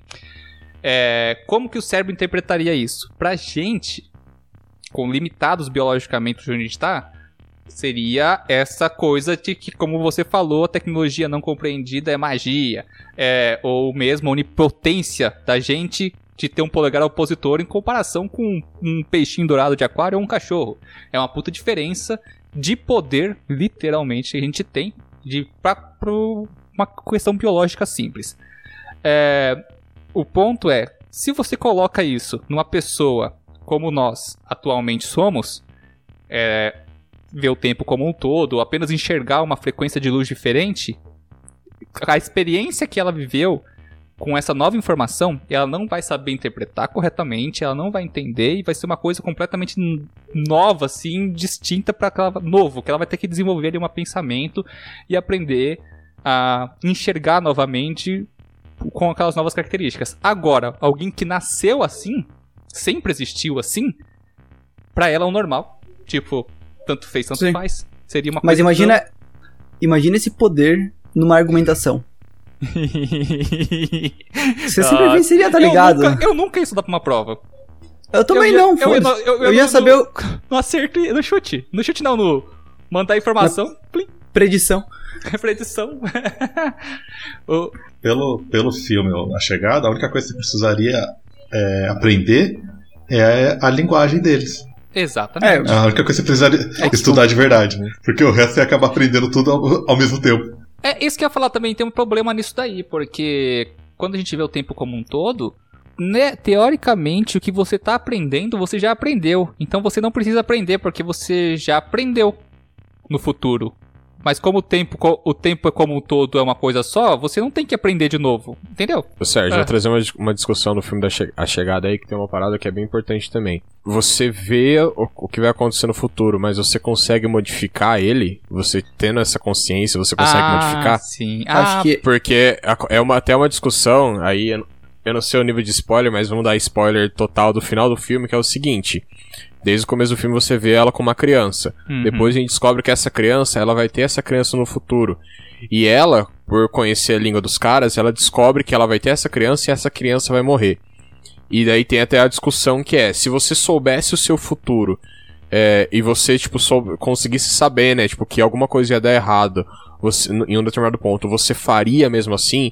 Tanto é que a, a personagem principal lá briga com o Gavião Arqueiro, depois no futuro eles se separam, porque ele descobre, né, que mesmo ela sabendo que a filha deles ia sofrer com, acho que é um câncer e, e acaba falecendo, tinha leucemia. ela, dec- ela, é, ela decide ter a filha de todo jeito. Mas fica no ar, tipo, ela sabendo, ela poderia ter alterado isso, ter, tipo, n- decidido não ter uma filha, ou ela, tipo, tava presa. É, é aquela coisa de predestinação, né? né?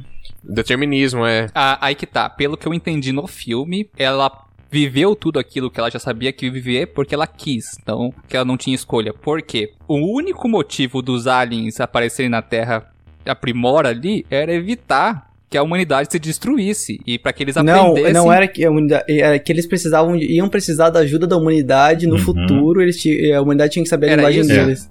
Era isso. Não, É, não era é um lance aí, com, o general chinês lá que tava. Não, não, Não, não. não, Não, não, não. Isso não. foi, foi O general chinês fazia É, parte. mas Foi, porque, Tá. foi o que ela precisava fazer pra ah, a humanidade não atacar ah, as naves. É, isso aí do, do Aham. general, né? Mas, tipo, no caso, os, os alienígenas vieram Uhum. porque eles falaram que daqui, acho que em 3 mil anos, a raça deles ia precisar da, da ajuda dos humanos pra, pra alguma coisa e, tipo, por isso que eles, eles estavam Acabou vindo. de, acabou de botar um paradoxo no filme. Né? Mas, mas tem mesmo. É. Então, Pois é. cara, mas Tanto aí- é que fica uma discussão, é que a gente tem lá o Abbott e o Costello, que são os dois Os alienígenas. Aham. É, um deles, um deles acaba falecendo. Ele morre por conta da explosão lá. Ele já Uhum. sabia que ele ia morrer, considerando que eles conseguem ver o futuro. Então, Provavelmente. aí que tá, aí que tá, vamos colocar essa, essa parada do determinismo se ela mesma escolheu. Pelo que eu entendi da posição da, da, da personagem ali, da atriz, é que mesmo ela sabendo que iria sofrer, ela também viu que tinha muita coisa ali, a história dela. Agora, se a gente entrar no questão de determinismo, que ela não poderia alterar de forma alguma aquele, aquele futuro dela, cara, é. É muito triste, na moral. Tipo assim, você ter a visão do tempo como, como um todo e você não poder nem tirar a própria vida, por exemplo, porque você já sabe o futuro, porque no futuro você tá vivo, entendeu? Tipo, Ou justamente é isso que é, é o determinismo. Tipo, ela vê o futuro que ela s- tecnicamente já escolheria. Mas no, no, no filme fala. A gente, já fala- a gente até conversou já sobre isso uma vez. Que no próprio filme fala que ela escolheu isso. ela escolheu, Ela exatamente. escolheu ter a filha, escolheu. O cara briga com Aham. ela, né? É, é uma, é, um, é um- é um flash. É um flash Quando é forward. flashback do futuro. Flash forward. É um déjà vu. Então, é basicamente essa, essa visão dela tem uma discussão em que o cara briga com ela porque ele fala: Você Você, sabia sabia, isso- você escolheu, você sabia tudo Sim. isso. Daí ela fala que ela precisava daquilo, de certa forma. E Mas, mas isso que eu, que eu quis dizer, porque ela precisava daquilo de uma forma que ela precisava porque ela não tinha escolha ou porque aqui- a- escolher aquilo daquela forma faria o arco dela com o general e com o conhecimento que ela ia, ganhar no futuro, ser proveitoso pra ela no passado, entendeu? Aham. É, cara, aí fica aberto no filme, a gente não sabe, mas assim. Porque, ô, Sérgio, ó, vou trazer aqui mais um cara, já que vocês estão falando de- dessa parada aí de conhecimento e tal. O nosso querido. Como que é o nome do cara? Você que ia trazer o cara. O maluco azul lá, Rafa, Zima? me ajuda. Zima Blue? O Watchmen. Não, Ah, o Dr. Manhattan. O Watchman, o Dr. Manhattan. Ah, Que ele vê o tempo de uma forma diferente. E na série nova que eles fizeram no Watchmen, é, é muito da hora é, a, a forma como é retratado. Com ele, tipo, no passado, completando a, a frase dele no futuro. Porque, tipo, o tempo pra ele tá passando tudo ao mesmo tempo, sabe? Então, tipo, ele sabe tudo o que vai acontecer naquele, naquele período e tal. E é muito da hora. Mas é- ele também sabe todas as possibilidades de futuro. É um pouco diferente. Então, ele vê. Ele não vê o futuro, né? Vamos, vamos, vamos falar aqui. O, o Dr. Manhattan não vê o futuro. Ele vê todas as possibilidades estatísticas do, fu- da, da, daquele. Das possibilidades. Todas as possibilidades Dos eventos possíveis. Exatamente. Então, não é que ele vê o futuro, ele vê tudo. Ele vive. Ele só vai saber tudo. que vai acontecer. Ele vive tudo, exatamente. Ele só vai saber que vai acontecer aquilo porque ele viveu todas as possibilidades, né? Então, não é que ele tá vendo o futuro, ele tá vendo as possibilidades. Tanto que Poderia ser qualquer coisa. Ah, aqui, aqui, aqui vamos entrar em alguma uma discussão É bacana. tipo o Doutor Estranho. Doutor Estranho no ah, Guerra Infinita vendo 14 milhões de futuros. Exatamente, é bem, bem isso mesmo. Mas assim, daí ele escolheu um futuro. Agora, se escolher o futuro, você tem que fazê-lo acontecer daquela forma. Cara, é, é confusão pensar nesse lance de você saber o futuro. Por, e se você pode alterar ou não esse, essa história mesmo sabendo. Porque é uma concepção que sai muito fora da realidade humana. Tipo assim, a gente não consegue pensar no tempo como um todo e não, não tem nem a conceber isso mentalmente. A gente tenta explorar ideias aqui, mas conceber como seria essa, i- e- essa sensação de ver o tempo como um todo e como a gente se comportaria em frente a isso, não tem como a gente colocar ideias aqui, entendeu? Tipo, não tem como formular essa ideia. É um, um, um conceito que a gente não tem não tem nem formulação, né? nem experiência pra prever, sabe? Eu não, não. Enfim. Entenderam o que eu quis dizer? É tipo assim, não tem como você falar o que tem dentro de um buraco negro, porque ninguém foi dentro de um buraco negro e trouxe a imagem de Não, lá. eu acho que o, que o mais próximo que a gente pode chegar disso aí, de você ver o que vai acontecer, né, e ter essa noção, é, sei lá, pega esses jogos novos que tem, tipo, diversas possibilidades de escolha de ação do personagem. E você assiste um vídeo de 10 horas de detonado de, algum, de um cara jogando, pra- passando por todas as possibilidades possíveis, e daí depois você vai jogar o jogo. É. De certa forma, você sabe o que, que vai, qual que são, o, naquele cenário é, limitado, você tem uma noção de o que resulta cada uma das escolhas que você Qual a melhor realizar, né? ração possível. É por isso que quem jogou The Witcher 3 com certeza zerou o jogo mais de uma vez. Porque você fica muito puto quando você descobre que tem várias possibilidades. Uau! Henrique, tem aqui outro modelo que eu quero trabalhar aqui um pouquinho pra falar também um pouquinho de Loki, que é a proposta de que cada escolha que você tome, é, você tá querendo criando uma nova realidade. Uma realidade que você tomou a escolha A e a outra que você tomou a escolha B. E teoricamente, né, hipoteticamente, desculpa, hipoteticamente, a gente vai criar uma realidade para cada escolha que a gente fizer, assim como cada átomo que esteja em sobreposição quântica, quando for escolhida a sua posição, vai gerar um novo universo. E assim consequentemente gerando universos infinitos, de certa forma. Aqui a gente tem um problemão, Henrique, bem problemão, porque assim, se a gente decide voltar no tempo, no modelo de viagem no tempo em que a gente possa encontrar nós mesmos, correto? Todo mundo seguindo a linha de Uhum. raciocínio. Vamos lá. Pra quando a gente voltaria no. Vamos supor, você. Quando você voltaria no tempo? Seria em algum momento histórico ou muito marcante na sua vida pra você avisar ou falar alguma coisa ou explicar ou até ajudar? Ou, tipo, seria um momento significativo que você, na sua mente do futuro, saberia que seria um bom momento pra você voltar. Todo mundo de acordo? Uhum. Ok, só que a gente tem infinitas linhas paralelas. e essas infinitas linhas paralelas vão estar pensando, boa parte delas vão estar pensando exatamente como você. Uhum. E todas elas vão voltar pro mesmo lugar. Hum. Entendeu? Onde tá o problema de você criar um novo universo em cada escolha que você faz? Porque se em algum momento estiver uma viagem do tempo, todo mundo desses universos paralelos vão voltar para aquele momento em que causou essa ruptura, né? Daquele momento pra trás, porque se você parar pra pensar que cada escolha vai gerando uma nova ramificação, a, a mais antiga, ela vai ser um ancestral comum de todas as novas escolhas pra frente. Sim. Então, todo mundo que veio depois daqui vai querer voltar pro mesmo lugar. Teoricamente, você causaria uma multidão de você mesmo no mesmo, no mesmo A ponto não temporal. ser que você, assim, no momento que você chega nessa, nessa no, no ponto que você quer chegar, automaticamente faz uma ramificação para impedir que todo mundo se encontre. Pode ser. Que daí assim, é- é- essa, essa volta acaba gerando ramificações que vão levar a a- as linhas do tempo que fizeram eles voltar. Que daí vira um loop, entendeu? Então, faz sentido se você colocar que, que isso aconteceria de fato, né? É, é que nesse ponto, e- e- esse ponto que eu falei da multidão, ele é o paradoxo da acumulação. Que é basicamente esse conceito de que cada escolha gera um novo universo e se tivesse viagem no tempo, todo mundo acabaria voltando para um momento específico da sua vida que seria uma escolha comum. Se essa escolha comum for entre todas as realidades, você teria uma multidão. Só que para não gerar essa multidão, teoricamente, cada todo mundo que voltou, voltou para aquele ponto do universo e criou um novo universo em que ele voltou. Seria isso. Você quer, você quer pegar o exemplo de Loki mesmo? Lá não tem, a gente não tem um exemplo assim de, de, vá, de todo mundo se encontrando numa- na linha do tempo mesmo. Mas Só no fim do tempo. tem no fim do tempo. Que é um lugar, é, um- é uma coisa que é separada da linha, de todas as linhas do tempo para poder ah, só jogar lixo. Sim, sim. Então, assim, é uma coisa que não tá atrelada ao tempo para poder. Que daí por isso não tem, não, não, não tem problema de, da acumulação que você falou. Sim. Ó, é. Vamos colocar aqui. a- a- vamos abordar mais um ponto aqui que o Henrique falou também. Ô, eu lá posso, atrás. posso fazer uma viagem dessa parada do Loki no fim Hum. do tempo? Que eu acho que vocês vão achar, achar diver- di- divertidinha. Manda bala. É, tá ligado o eletromagnetismo? Sim. Já ouvi falar. É, quando você. Eu acho que a gente Quando não comentou aqui na página, né? Quando, quando a gente tá passando, é, é, tipo, energia, vou falar o mais leigo possível. Quando você tá- tem corrente elétrica num cabo, por exemplo, ele gera um campo eletromagnético nele, que geralmente a gente faz aquela posiçãozinha do dedinho e as suas mãos. O dedinho, o dedão é a, a direção que tá, a corrente que tá passando, e o resto da sua mão é, é a direção do campo, certo? Que vai gerar. Hum.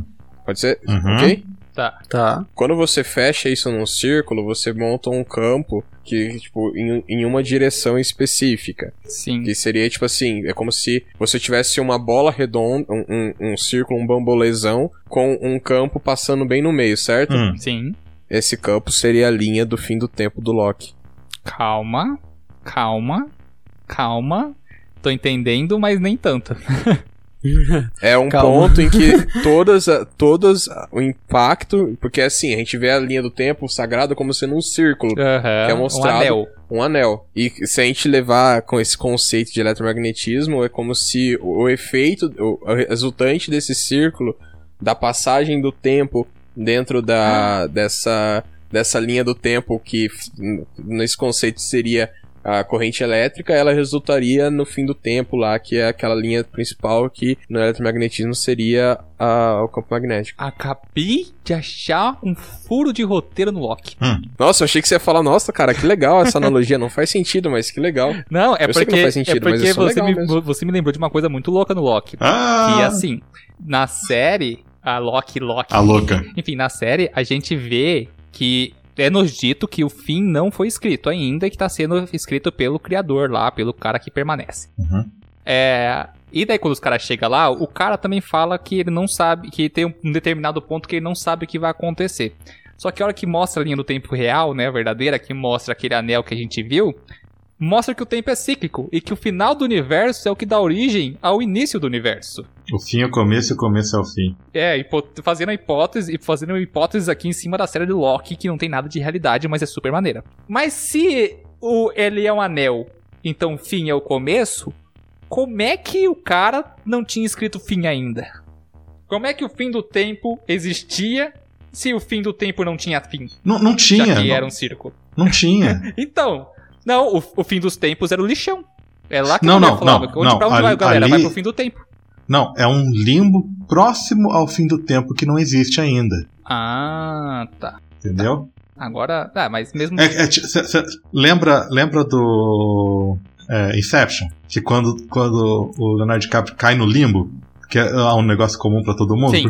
Então, é, é como se fosse aquilo. É um lugar É, separado é, faz todo mundo. Que todo mundo pode parar lá. Tá fora do tempo, né, de certa forma. É, É, é, é, não faz sentido que tá. Agora deu, deu o melhor entendimento agora. Eu que viajei, então. Ai, que burro, dá zero pra ele.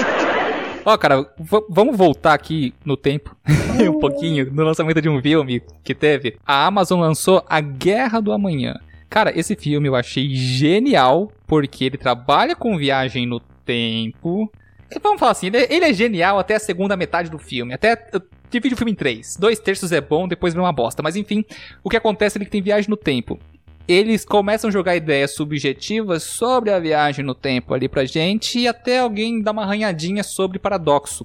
Mas uma coisa super legal que é nos mostrado no filme é que eles não viajam no tempo pro momento em que eles estão vivos.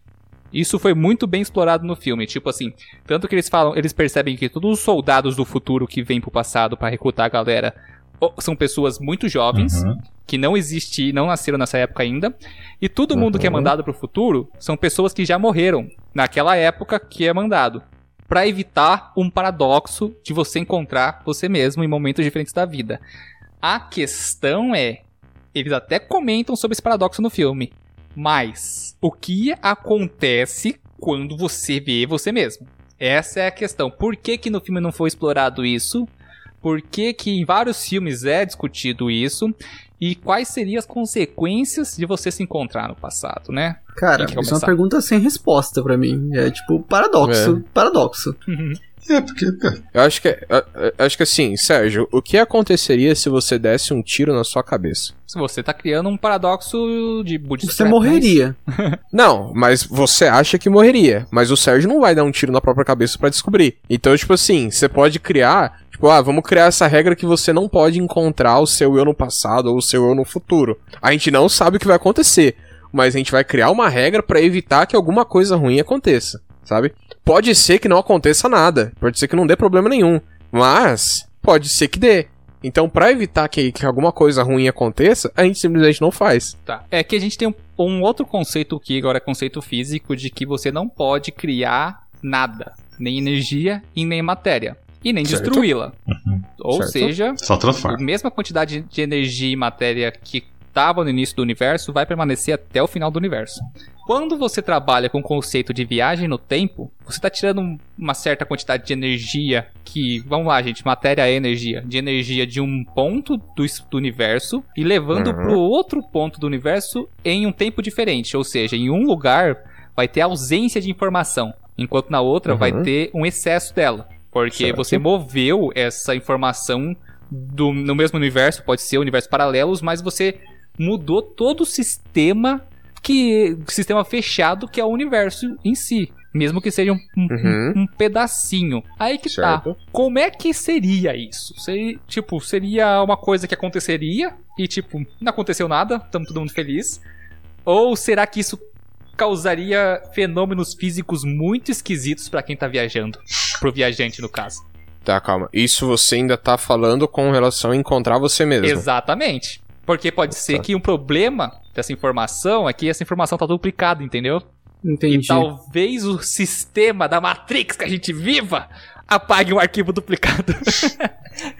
não sei, cara. Vai ter um antivírus rodando o tempo todo aí na Matrix. Deve ter.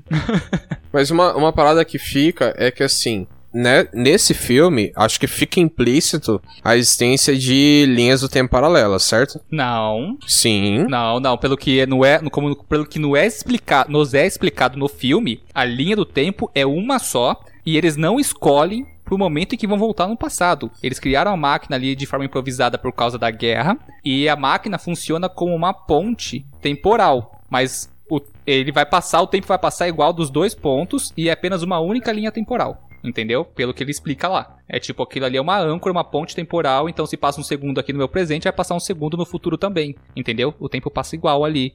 E se trata do mesmo universo, do mesmo dimensão. Pelo que eu entendi, mesmo linha temporal, mesma dimensão. Ela faz essa explicação lá um momentinho. Tô errado? Tá, mas, mas, mas aí o que, que Acho que acontece, certo. Sérgio? A partir do momento que você tem contato com o passado, você já mudou o seu futuro. Uhum. Então, Sim. o seu futuro não vai ser mais igual ao futuro que você tá vivendo agora, porque o seu passado já teve contato, entendeu? Ela Por isso que acontece, tanto é que, tanto é que na hora que ela tá morrendo, ele fala lá que, ah, é, eu não, eu não vou conseguir, é tipo assim, eu preciso te ajudar, ajudar a te salvar. Daí ela fala, não, vai lá e salva o seu futuro. Porque ela sabe que o futuro do pai dela que ela encontrou lá não vai ser o mesmo futuro que o dela.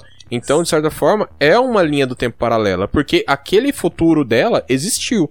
Assim como existiu um passado dela em que o pai dela nunca foi pro futuro. Só que aqui, Ah, tem que colocar um ponto importante. A explicação que ela dá no filme sobre o tempo, se eu Hum. não me engano, é, é igualzinha a explicação que ela que dá sobre o- o- a pedra no rio. É bem similar, assim, é uma analogia, que você joga uma pedra e modifica ali aquela, aquele momento da história. E tem até outra, uma, até, até uma outra questão ali, em que eles evitam contar pros viajantes como é que eles morreram no futuro e quando eles vão morrer no futuro, pra que quando eles voltassem, caso sobrevivesse, evitassem essa morte de certa forma. Por quê?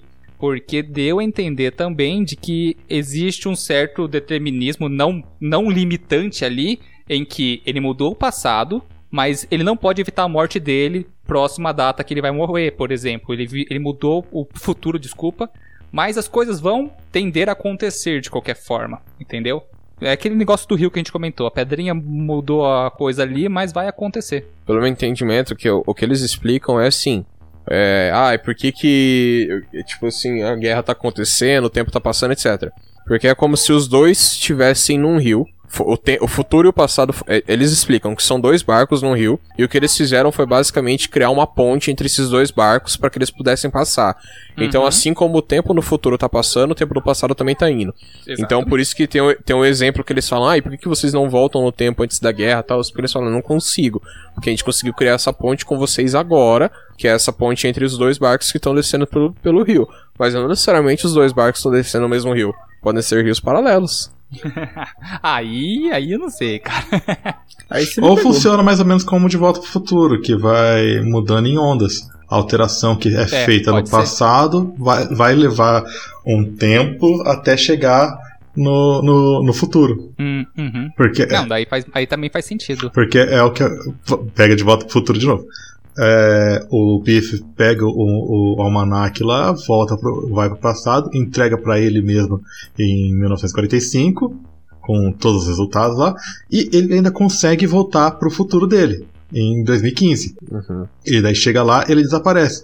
Mas ainda tem um bom tempo até o, o Marty pegar o carro e voltar pra 1985. E daí quando ele chega em 85, tá tudo diferente. Aí que tá. Olha que coisa louca.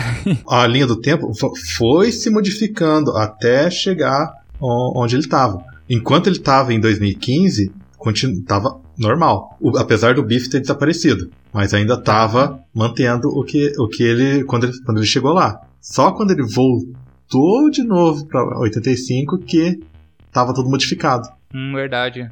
Daí já, o Biff já era o, o ditador. Você percebeu que tem uma coisa muito triste nesse filme? Que Qual? é assim, Qual deles? no De Volta para o Futuro 1. Ih, tá falando Porque dois. assim, a vida dele, ele vive uma família de merda com um pai que é muito babaca, Ah! uma mãe que é extremamente frustrada. Não, o, o, o pai E os irmãos são dois bobocas. É um, bu- É um babaca bugão. de coitado. Ele é babaca com família, mas é um coitado com todo mundo. Ele é tipo assim, coitadão. Olha que triste esse raciocínio. Ele volta no passado, faz todos os eventos do filme, correto? Quando ele volta Ele não pro aproveitou presente, nada do, do pai, pai, dele, legalzão. O pai dele.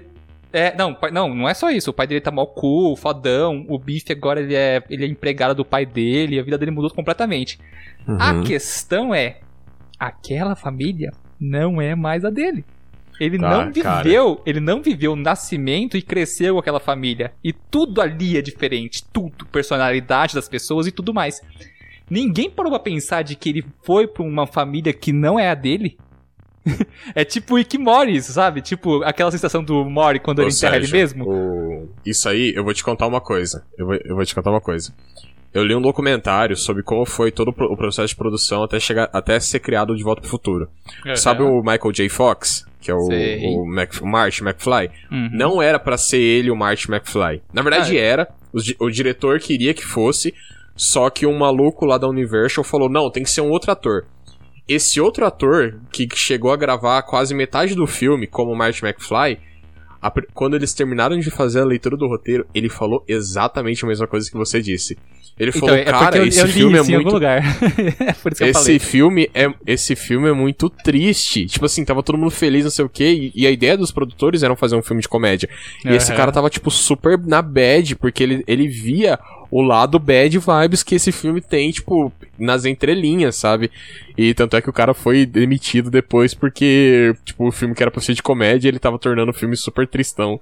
Porque ele ficava, ele ficava reparando nessas coisas. É o único que prestou atenção e como seria de verdade se aquilo tivesse acontecido. Seria triste, não seria divertido.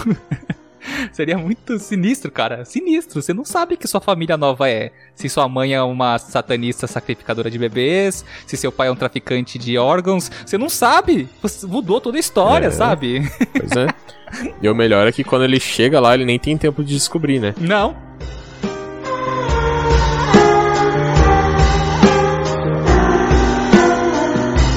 Vamos falar do Guerra da Manhã, que é engraçado. Porque assim, o filme é extraordinário até o momento em que eles entram no buraco lá pegar o- a, a fêmea lá, sabe? Ah, aquela parte lá não fez muito sentido pra mim, não. Não, não faz sentido nenhum, nada dali pra frente, mas nada faz sentido. Até aquele momento o filme tava perfeito. A filha Qual filme que é? misteriosa, não quer, não quer contar nada, a Guerra do Amanhã. Não sei Ah, o não que, não pode falar sobre a morte, não pode falar sobre o relacionamento do pai, por causa que vai alterar o, o- o presente, não sei o que, não sei o que, não sei o que. Meu, depois daquele momento que ele sai no braço, literalmente com um bichão, que mata a humanidade a rodo, o cara fica berés demais ali naquele momento. Além desse, depois desse ponto, tipo, mudou tudo. A filha dele falou tudo que ela não, que, que, que tava se propondo a falar com uma facilidade tão simples. A cura foi descoberta com uma simplicidade tão, tão absurda, sabe? O cara me voltou pro presente com a cura e falou: Eu sei onde estão os ETs. Vamos lá destruir antes Não, que eles não. acordem. Ele- e o não, governo cagou e andou pra ele, velho.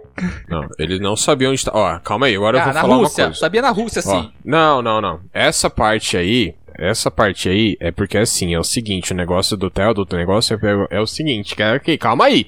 Aí você tá, você tá, tá, é, Sh- Sherikov Gun lá, que eu esqueci o nome. A arma lá que, que apare, apre- apresenta em algum momento do filme e tem que ser usada. Vamos lá. Pra mim, a parte em que, em que ela conta pra... Tipo assim, a cena do buraco não faz sentido. A pior forma de você pegar um bicho é você entrar literalmente num buraco daquela forma e sair no soco na mão com o bicho pra tentar pegar o bicho. Sendo que o bicho quer te matar.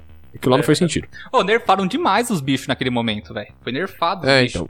Mas depois, a, pra mim, aquela conversa que ela teve, literalmente foi onde que me explicou que eram, que eram linhas de tempo paralelos e que uma coisa não necessariamente infiltraria na outra. Pra mim, a hora que ela explica lá e o cara não explode ou nada, pra mim aquilo lá é tipo, beleza. Linha do tempo paralela, agora ele sabe o que aconteceu na linha do tempo dela, e só que na realidade dele ele vai ter a chance de fazer diferente e pra filha dele daquela, daquela realidade o mundo vai ser melhor porque o pai dela não vai virar um babacão e abandonar ela e morrer num acidente de carro.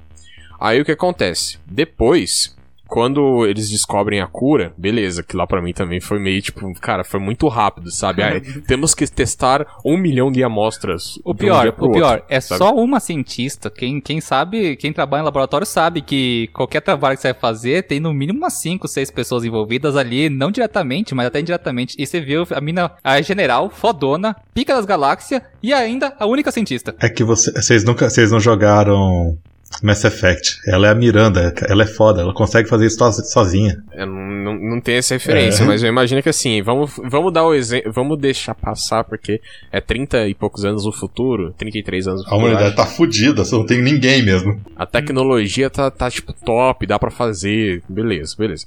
Aí o rolê deles descobrirem o lugar é o seguinte: os caras tinham um maluco que era um geólogo, que era um, um dos caras lá, e eles tinham o, a garra do bicho. Aí eles vão fazer a análise da garra do bicho pra descobrir aonde é que, ti- que eles fazem aquela tecnologia lá. Tipo, ah, vamos lá.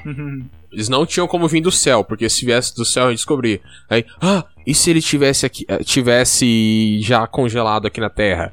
Aí eles vão lá, fazem análise, o geólogo anal- analisa, vê com, os compostos de sedimentos que tem lá.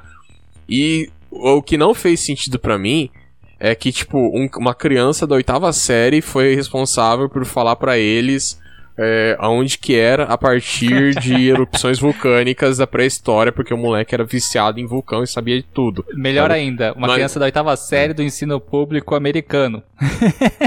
em que a galera não sabe nem geo- geografia direito, pô.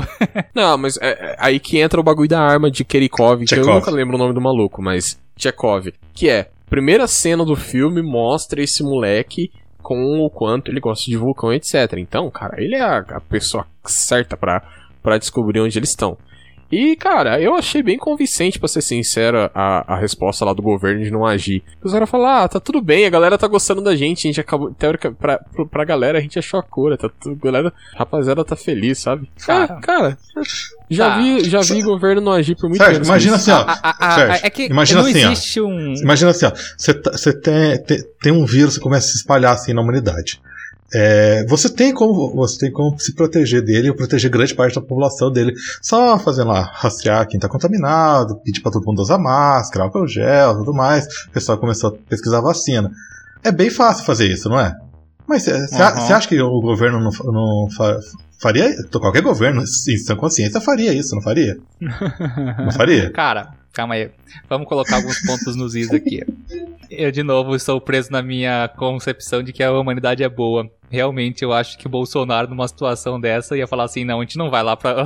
De- deixa o ZT lá, quando acordar a gente tem um veneno. Não, vai... Não passa álcool em gel, não. Pra que fazer vacina? não, dessa parada não. Realmente, agora faz sentido. Depois eu só falou que foi culpa do PT. Sérgio, 2020, 2021. Olha onde que você tá. Ah, cara, sei lá, mano. É que eu sempre tento pensar que as pessoas vão ser tomar as melhores atitudes e eu, não tá dando certo, né? Ultimamente, toda vez que eu tento, vocês estão mudando. Toda vez que a gente faz um pensamento assim, vocês pegam o exemplo atual e eu mudo de opinião. Tô ficando triste demais. Viver não tá sendo mais divertido. Realidade. Viver nunca foi divertido. Sofrimento, né?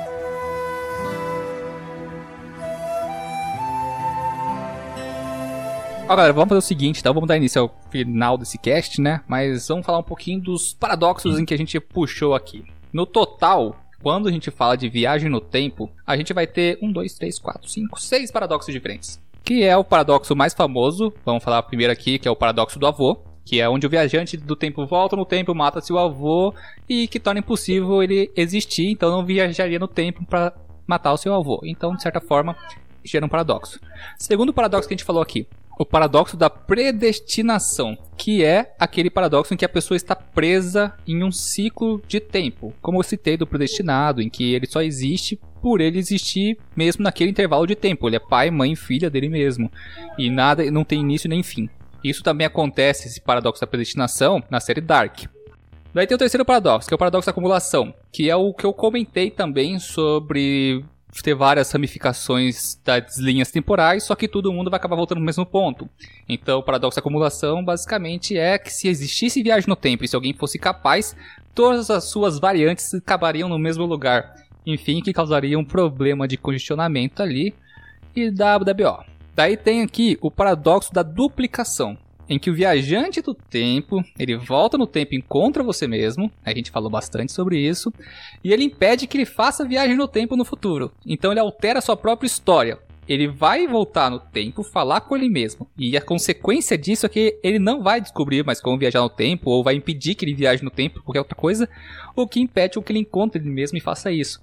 Então a gente já tem outro paradoxo aqui, que é o da duplicação. Aí tem o paradoxo da descontinuidade. A, a ideia é que o viajante do tempo pode encontrar outro viajante do tempo no passado, só que eles partiram de pontos diferentes no tempo. Ou seja, eu viajei no tempo do ano 2022 e o pra cá pro 2021. E o rei viajou no tempo do ano 2023.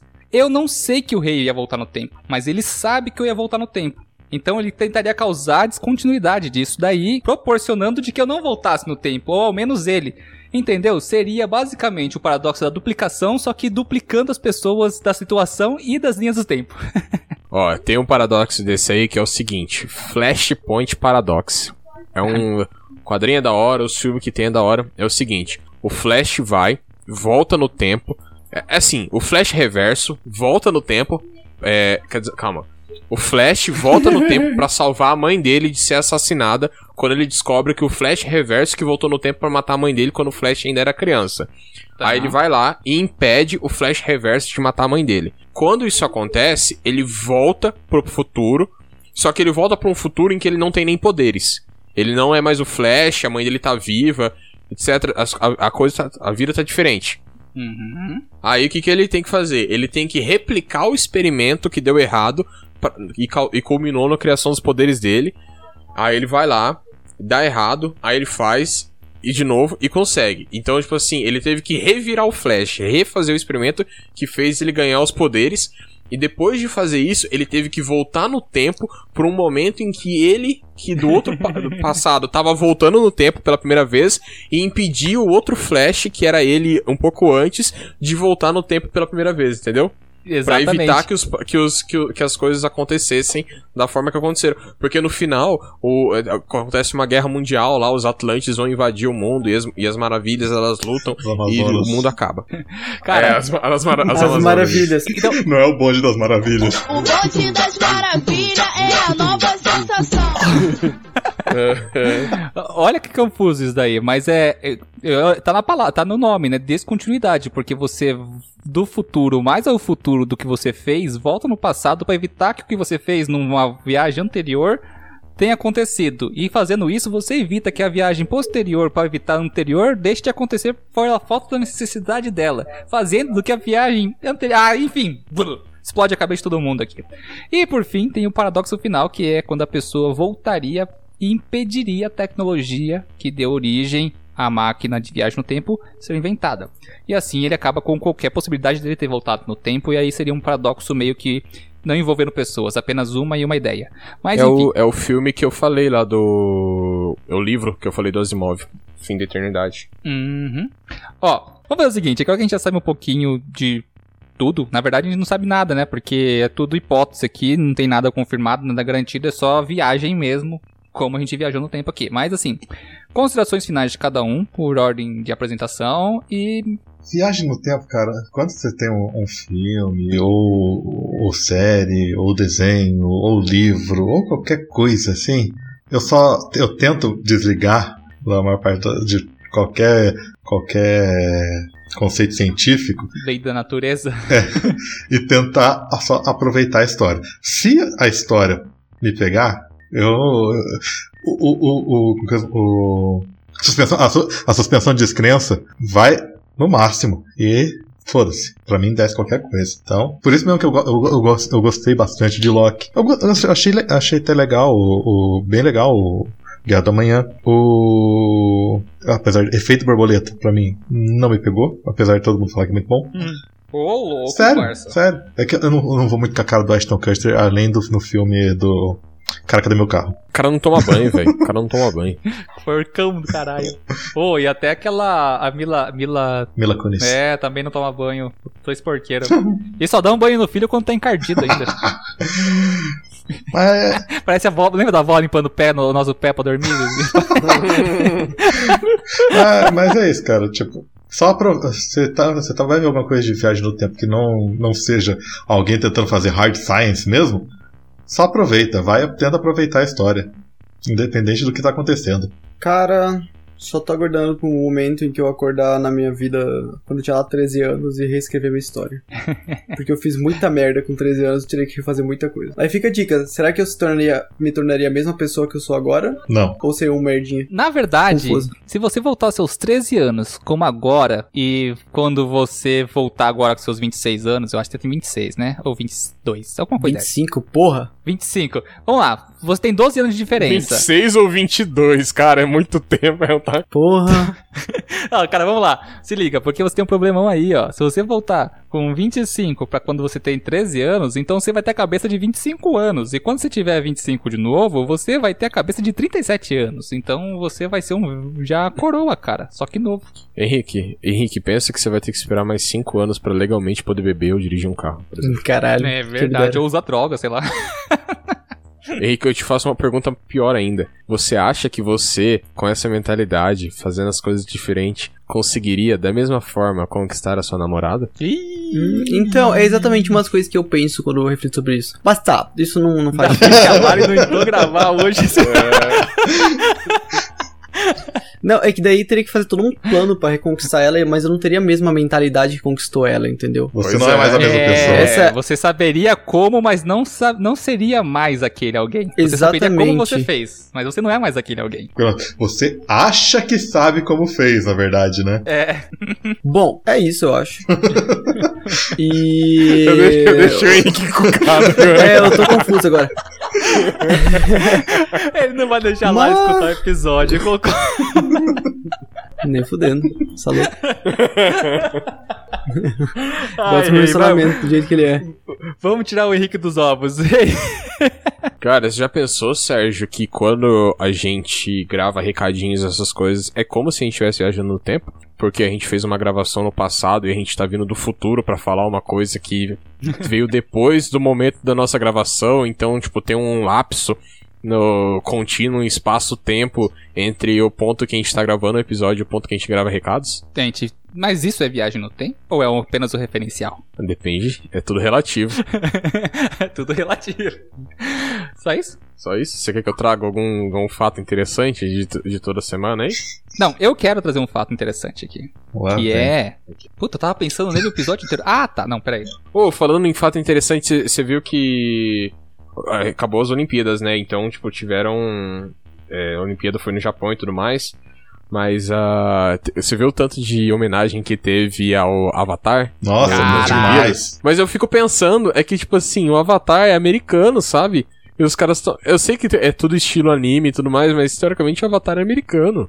Avatar, Avatar não é anime. Ele tem traços de anime, mas não é. Mas enfim. É o que eu quis dizer, é por isso que eu falei estilo. Mas, tipo, a galera, sei lá. Ah, cara, só tem uma explicação pra isso. Avatar simplesmente é a melhor e maior obra já feita na história da humanidade. Tá errado quem discorda. Simples assim. Avatar dos Homens Azuis ou a Lenda de Aang? A lenda de Aang. Ah, se for dos Homens Azuis, o mundo tá perdido. Se for a melhor coisa que ele já fez. Mas é bom também. Mas a lenda de Aang Não, não é incomparável, cara. Mas assim, eu tenho uma ideia. Vamos colocar aqui. Vamos fazer uma discussãozinha só pra finalizar esse cast. Ó, eu tenho quase que certeza absoluta de que a viagem pro passado, como é espelhada nos filmes, vai ser impossível pra gente por causa de limitações físicas. Mas vamos fazer de conta aqui, vamos fazer um exercício mental de que no futuro, pode ser próximo ou pode não ser próximo, descubram a- viagem a viagem do tempo. Não sabemos quais são as consequências de qualquer tipo de alteração, mas ela existe. Pensando assim, seria muito certo também de se pensar de que seria uma tecnologia completamente controlada por governos e também de se pensar de que existiria uma polícia, entre grandes aspas, especial, assim, para garantir qualquer alteração do tempo bem a la Loki, sabe? Bem Time a la Loki. Ah, é, louca. um time cop mesmo. Na minha ideia, tipo assim, se um dia existir isso, provavelmente vai ter que ter alguém regulamentando isso, né? E organizando tudo isso para evitar crimes temporais. Por quê? É uma coisa que a gente não vê acontecendo. E se um dia existir, tem algum motivo pra gente não ver isso acontecer. Porque a TV a gente ali ia colar se fosse uma coisa simples, acessível no futuro. Utópico aí, que a galera gosta de imaginar que vamos ter teletransporte e viagem no tempo com facilidade. É, enfim. Então, colocamos aí essa ideia de que possa até existir, só que talvez seja tão controlado que é o motivo pelo qual a gente não vê isso acontecer. De fato, não vê pessoas é, enriquecendo. Até ver, né? Nossa, agora me captei. Esses galera que se, que se enri- enriquece do nada, tá ligado? Que Fica bilionário com um golpe de sorte, um palpite de sorte, sabe? Aí fica com o pé na, pé, pé na atrás da orelha, sabe? Infinitos mamacos com infinitas máquinas de escrever recitariam todas as obras de Shakespeare. Exatamente. Mas é isso aí, pessoal. Jean-Claude Van Damme é Time Cop, o guardião do tempo. é- O Time Cop não é o Jean-Claude Van Damme. Stallone? Não, Jean-Claude Van Damme. Tem um filme. Não tem um filme do Stallone também que ele volta no tempo pra dar uma surra em uma galera? Não, que ele, Ou vai ele é congelado e, e depois é descongelado no, no, no futuro. Isso é viagem no tempo? Com- Olha aí, que boa, que boa, boa questão. Criogenia. Não concepção do Sérgio, não, porque, eu, porque tem que ter uma passagem de tempo até chegar naquele lugar. Não, na... É tipo Aquilas Rift, lá do. Desfiladeira de Aquila, lá no. Aquilas naquele- Rift. Naquela série Love, Death-. Love, Love, Death and Roberts. Mas ali é viagem espacial, não viagem temporal. Mas eles estão em suspensão. Eles estão. Ah, não, é, exatamente. Lá. É que, nossa, que você deu um exemplo tão específico pra. Eu pensei que você ia falar tipo Alien, que eles entram em inanição, né? Como que é? Criogenia. E tem um monte de cabeça de ricaço aí congelada também, né? Custa 8 milhões de dólares pra você congelar sua cabeça, galera. É, a Achei que era questão pra é. comprar uma cabeça de um ricaço congelado. A questão é, isso faz bo- bo- bom questionamento, Henrique. Você dormir e acordar daqui uns 100 anos, mil anos, tanto faz. É viajar no tempo, de certa forma? Pra você, não. Ou é só o referencial de quem dormiu e acordou? Tanto. Não, eu acho que é viajar no tempo. Você foi pro futuro. Você foi pro seu futuro a uma velocidade muito maior. É tipo aquele filme A Máquina do Tempo do H.G. Wells. O filme não, né? O livro. Imagina que a máquina do tempo dele, como ela só vai pro. só funciona bem indo pro futuro. Então é como se ele lá dentro da máquina ele tivesse numa câmera de suspensão lá e ficasse hibernando por muito tempo. A lance da máquina do tempo da H.G. Wells, ele é que a máquina não pode voltar pra antes de que ela foi construída, não é algo não, assim? ele volta, ele volta no Ela tempo. não pode voltar um Ele volta. Não, ele, ele volta, mas ele, ele volta, mas a máquina já existia. Não. Ele não volta pra mais não, não, antes da porque máquina. ele É, volta, tenta salvar a esposa, aí daí não tem Daí entra como. determinismo. Daí, É. Aí ele cria a máquina de novo, Ah, é. tenta outra vez, a esposa, a esposa morre de novo, ele fica tentando esse matar. Foi várias vezes, umas quatro vezes, né? É, aí depois ele vai pro. Ele, o negócio dele ir pro futuro é pra tentar descobrir alguma forma dele voltar e impedir que a esposa morra. Então, Não é que a nesse- máquina quebrou e ele foi mais pro Não, mas aí isso é futuro? depois. ele desmaiou. É, ele- Isso depois. Ele desmaiou na desmaia. máquina. Ah, Ele desmaia em cima da alavanca Ah, lá. é, é, é que a, a, a Terra tá explodindo, aí Não, a tá, tá Lua, tudo a Lua caindo, tá- tá caindo, A Lua a tá a caindo. lua tá caindo na Terra. Seria legalzaço, né? Se a lua caísse na Terra. Ia ser um reboot. mas na moral, velho, de todo o tempo que o cara podia ir, o cara, num, num chute aleatório, cai bem num lugar, num momento em que a Lua tá caindo na Terra. É sacanagem, esse Não, cara ele, é- mas ele não é né? que ele parou naquele tempo aleatório. Ele viu a guerra acontecendo. Tipo, ele via tudo em volta dele, mas via, tipo, em velocidade super rápida, né? Então, e no momento lá que ele começa a ver uns tremores e ah, umas, uns clarões, daí ele para de propósito, ele para bem no momento da, da, do colapso da lua. Daí ele tenta correr, voltar pra máquina, pra voltar no tempo. Daí ele bate a- o cabeçote lá e desmaia em cima da máquina. E viaja pro, pro tempo sem fim lá, que eu nem lembro. Seria Galinho Little um filme sobre viagem no tempo, em que o céu tá caindo? Talvez, olha aí, fica o questionamento. Aliás, quem nunca assistiu Galinha Tic Little, vocês não sabem a obra de arte que vocês estão perdendo. Gente, vamos finalizar o cast? Faz Deu. uns 10 minutos que a gente deu, que a gente finalizou aí. Não, gente, ó, faz o seguinte, muito obrigado a todos que escutaram a gente até aqui, muito obrigado a vocês que participaram comigo no episódio, muito obrigado, Obrigado. ouvinte, obrigado, obrigado, obrigado. E valeu, até o próximo episódio. Quem sabe no futuro a gente se vê, né? Fui. Sabe? Até mais. Tchau.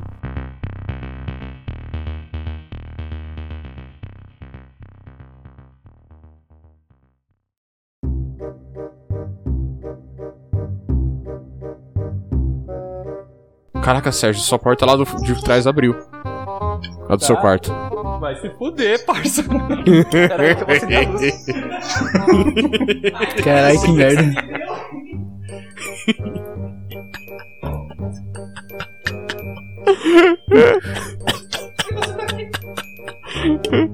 Pior de tudo, cara, minha gata tava do meu lado. É, filho. É, sua gata tá te protegendo nesse momento. Ou não. Ó, Quem que é aquela pessoa saindo de trás do, do balcão ali da cozinha? Vai se fuder. Ó, se Olha lá. Eu tô me olhando agora, tô me olhando pela câmera pra ter certeza. Ó, se liga. Vírgula musical. O que, que a gente tava falando? Volta pro futuro. Que era muito triste o filme. Ah, tá. Tá, vírgula musical então.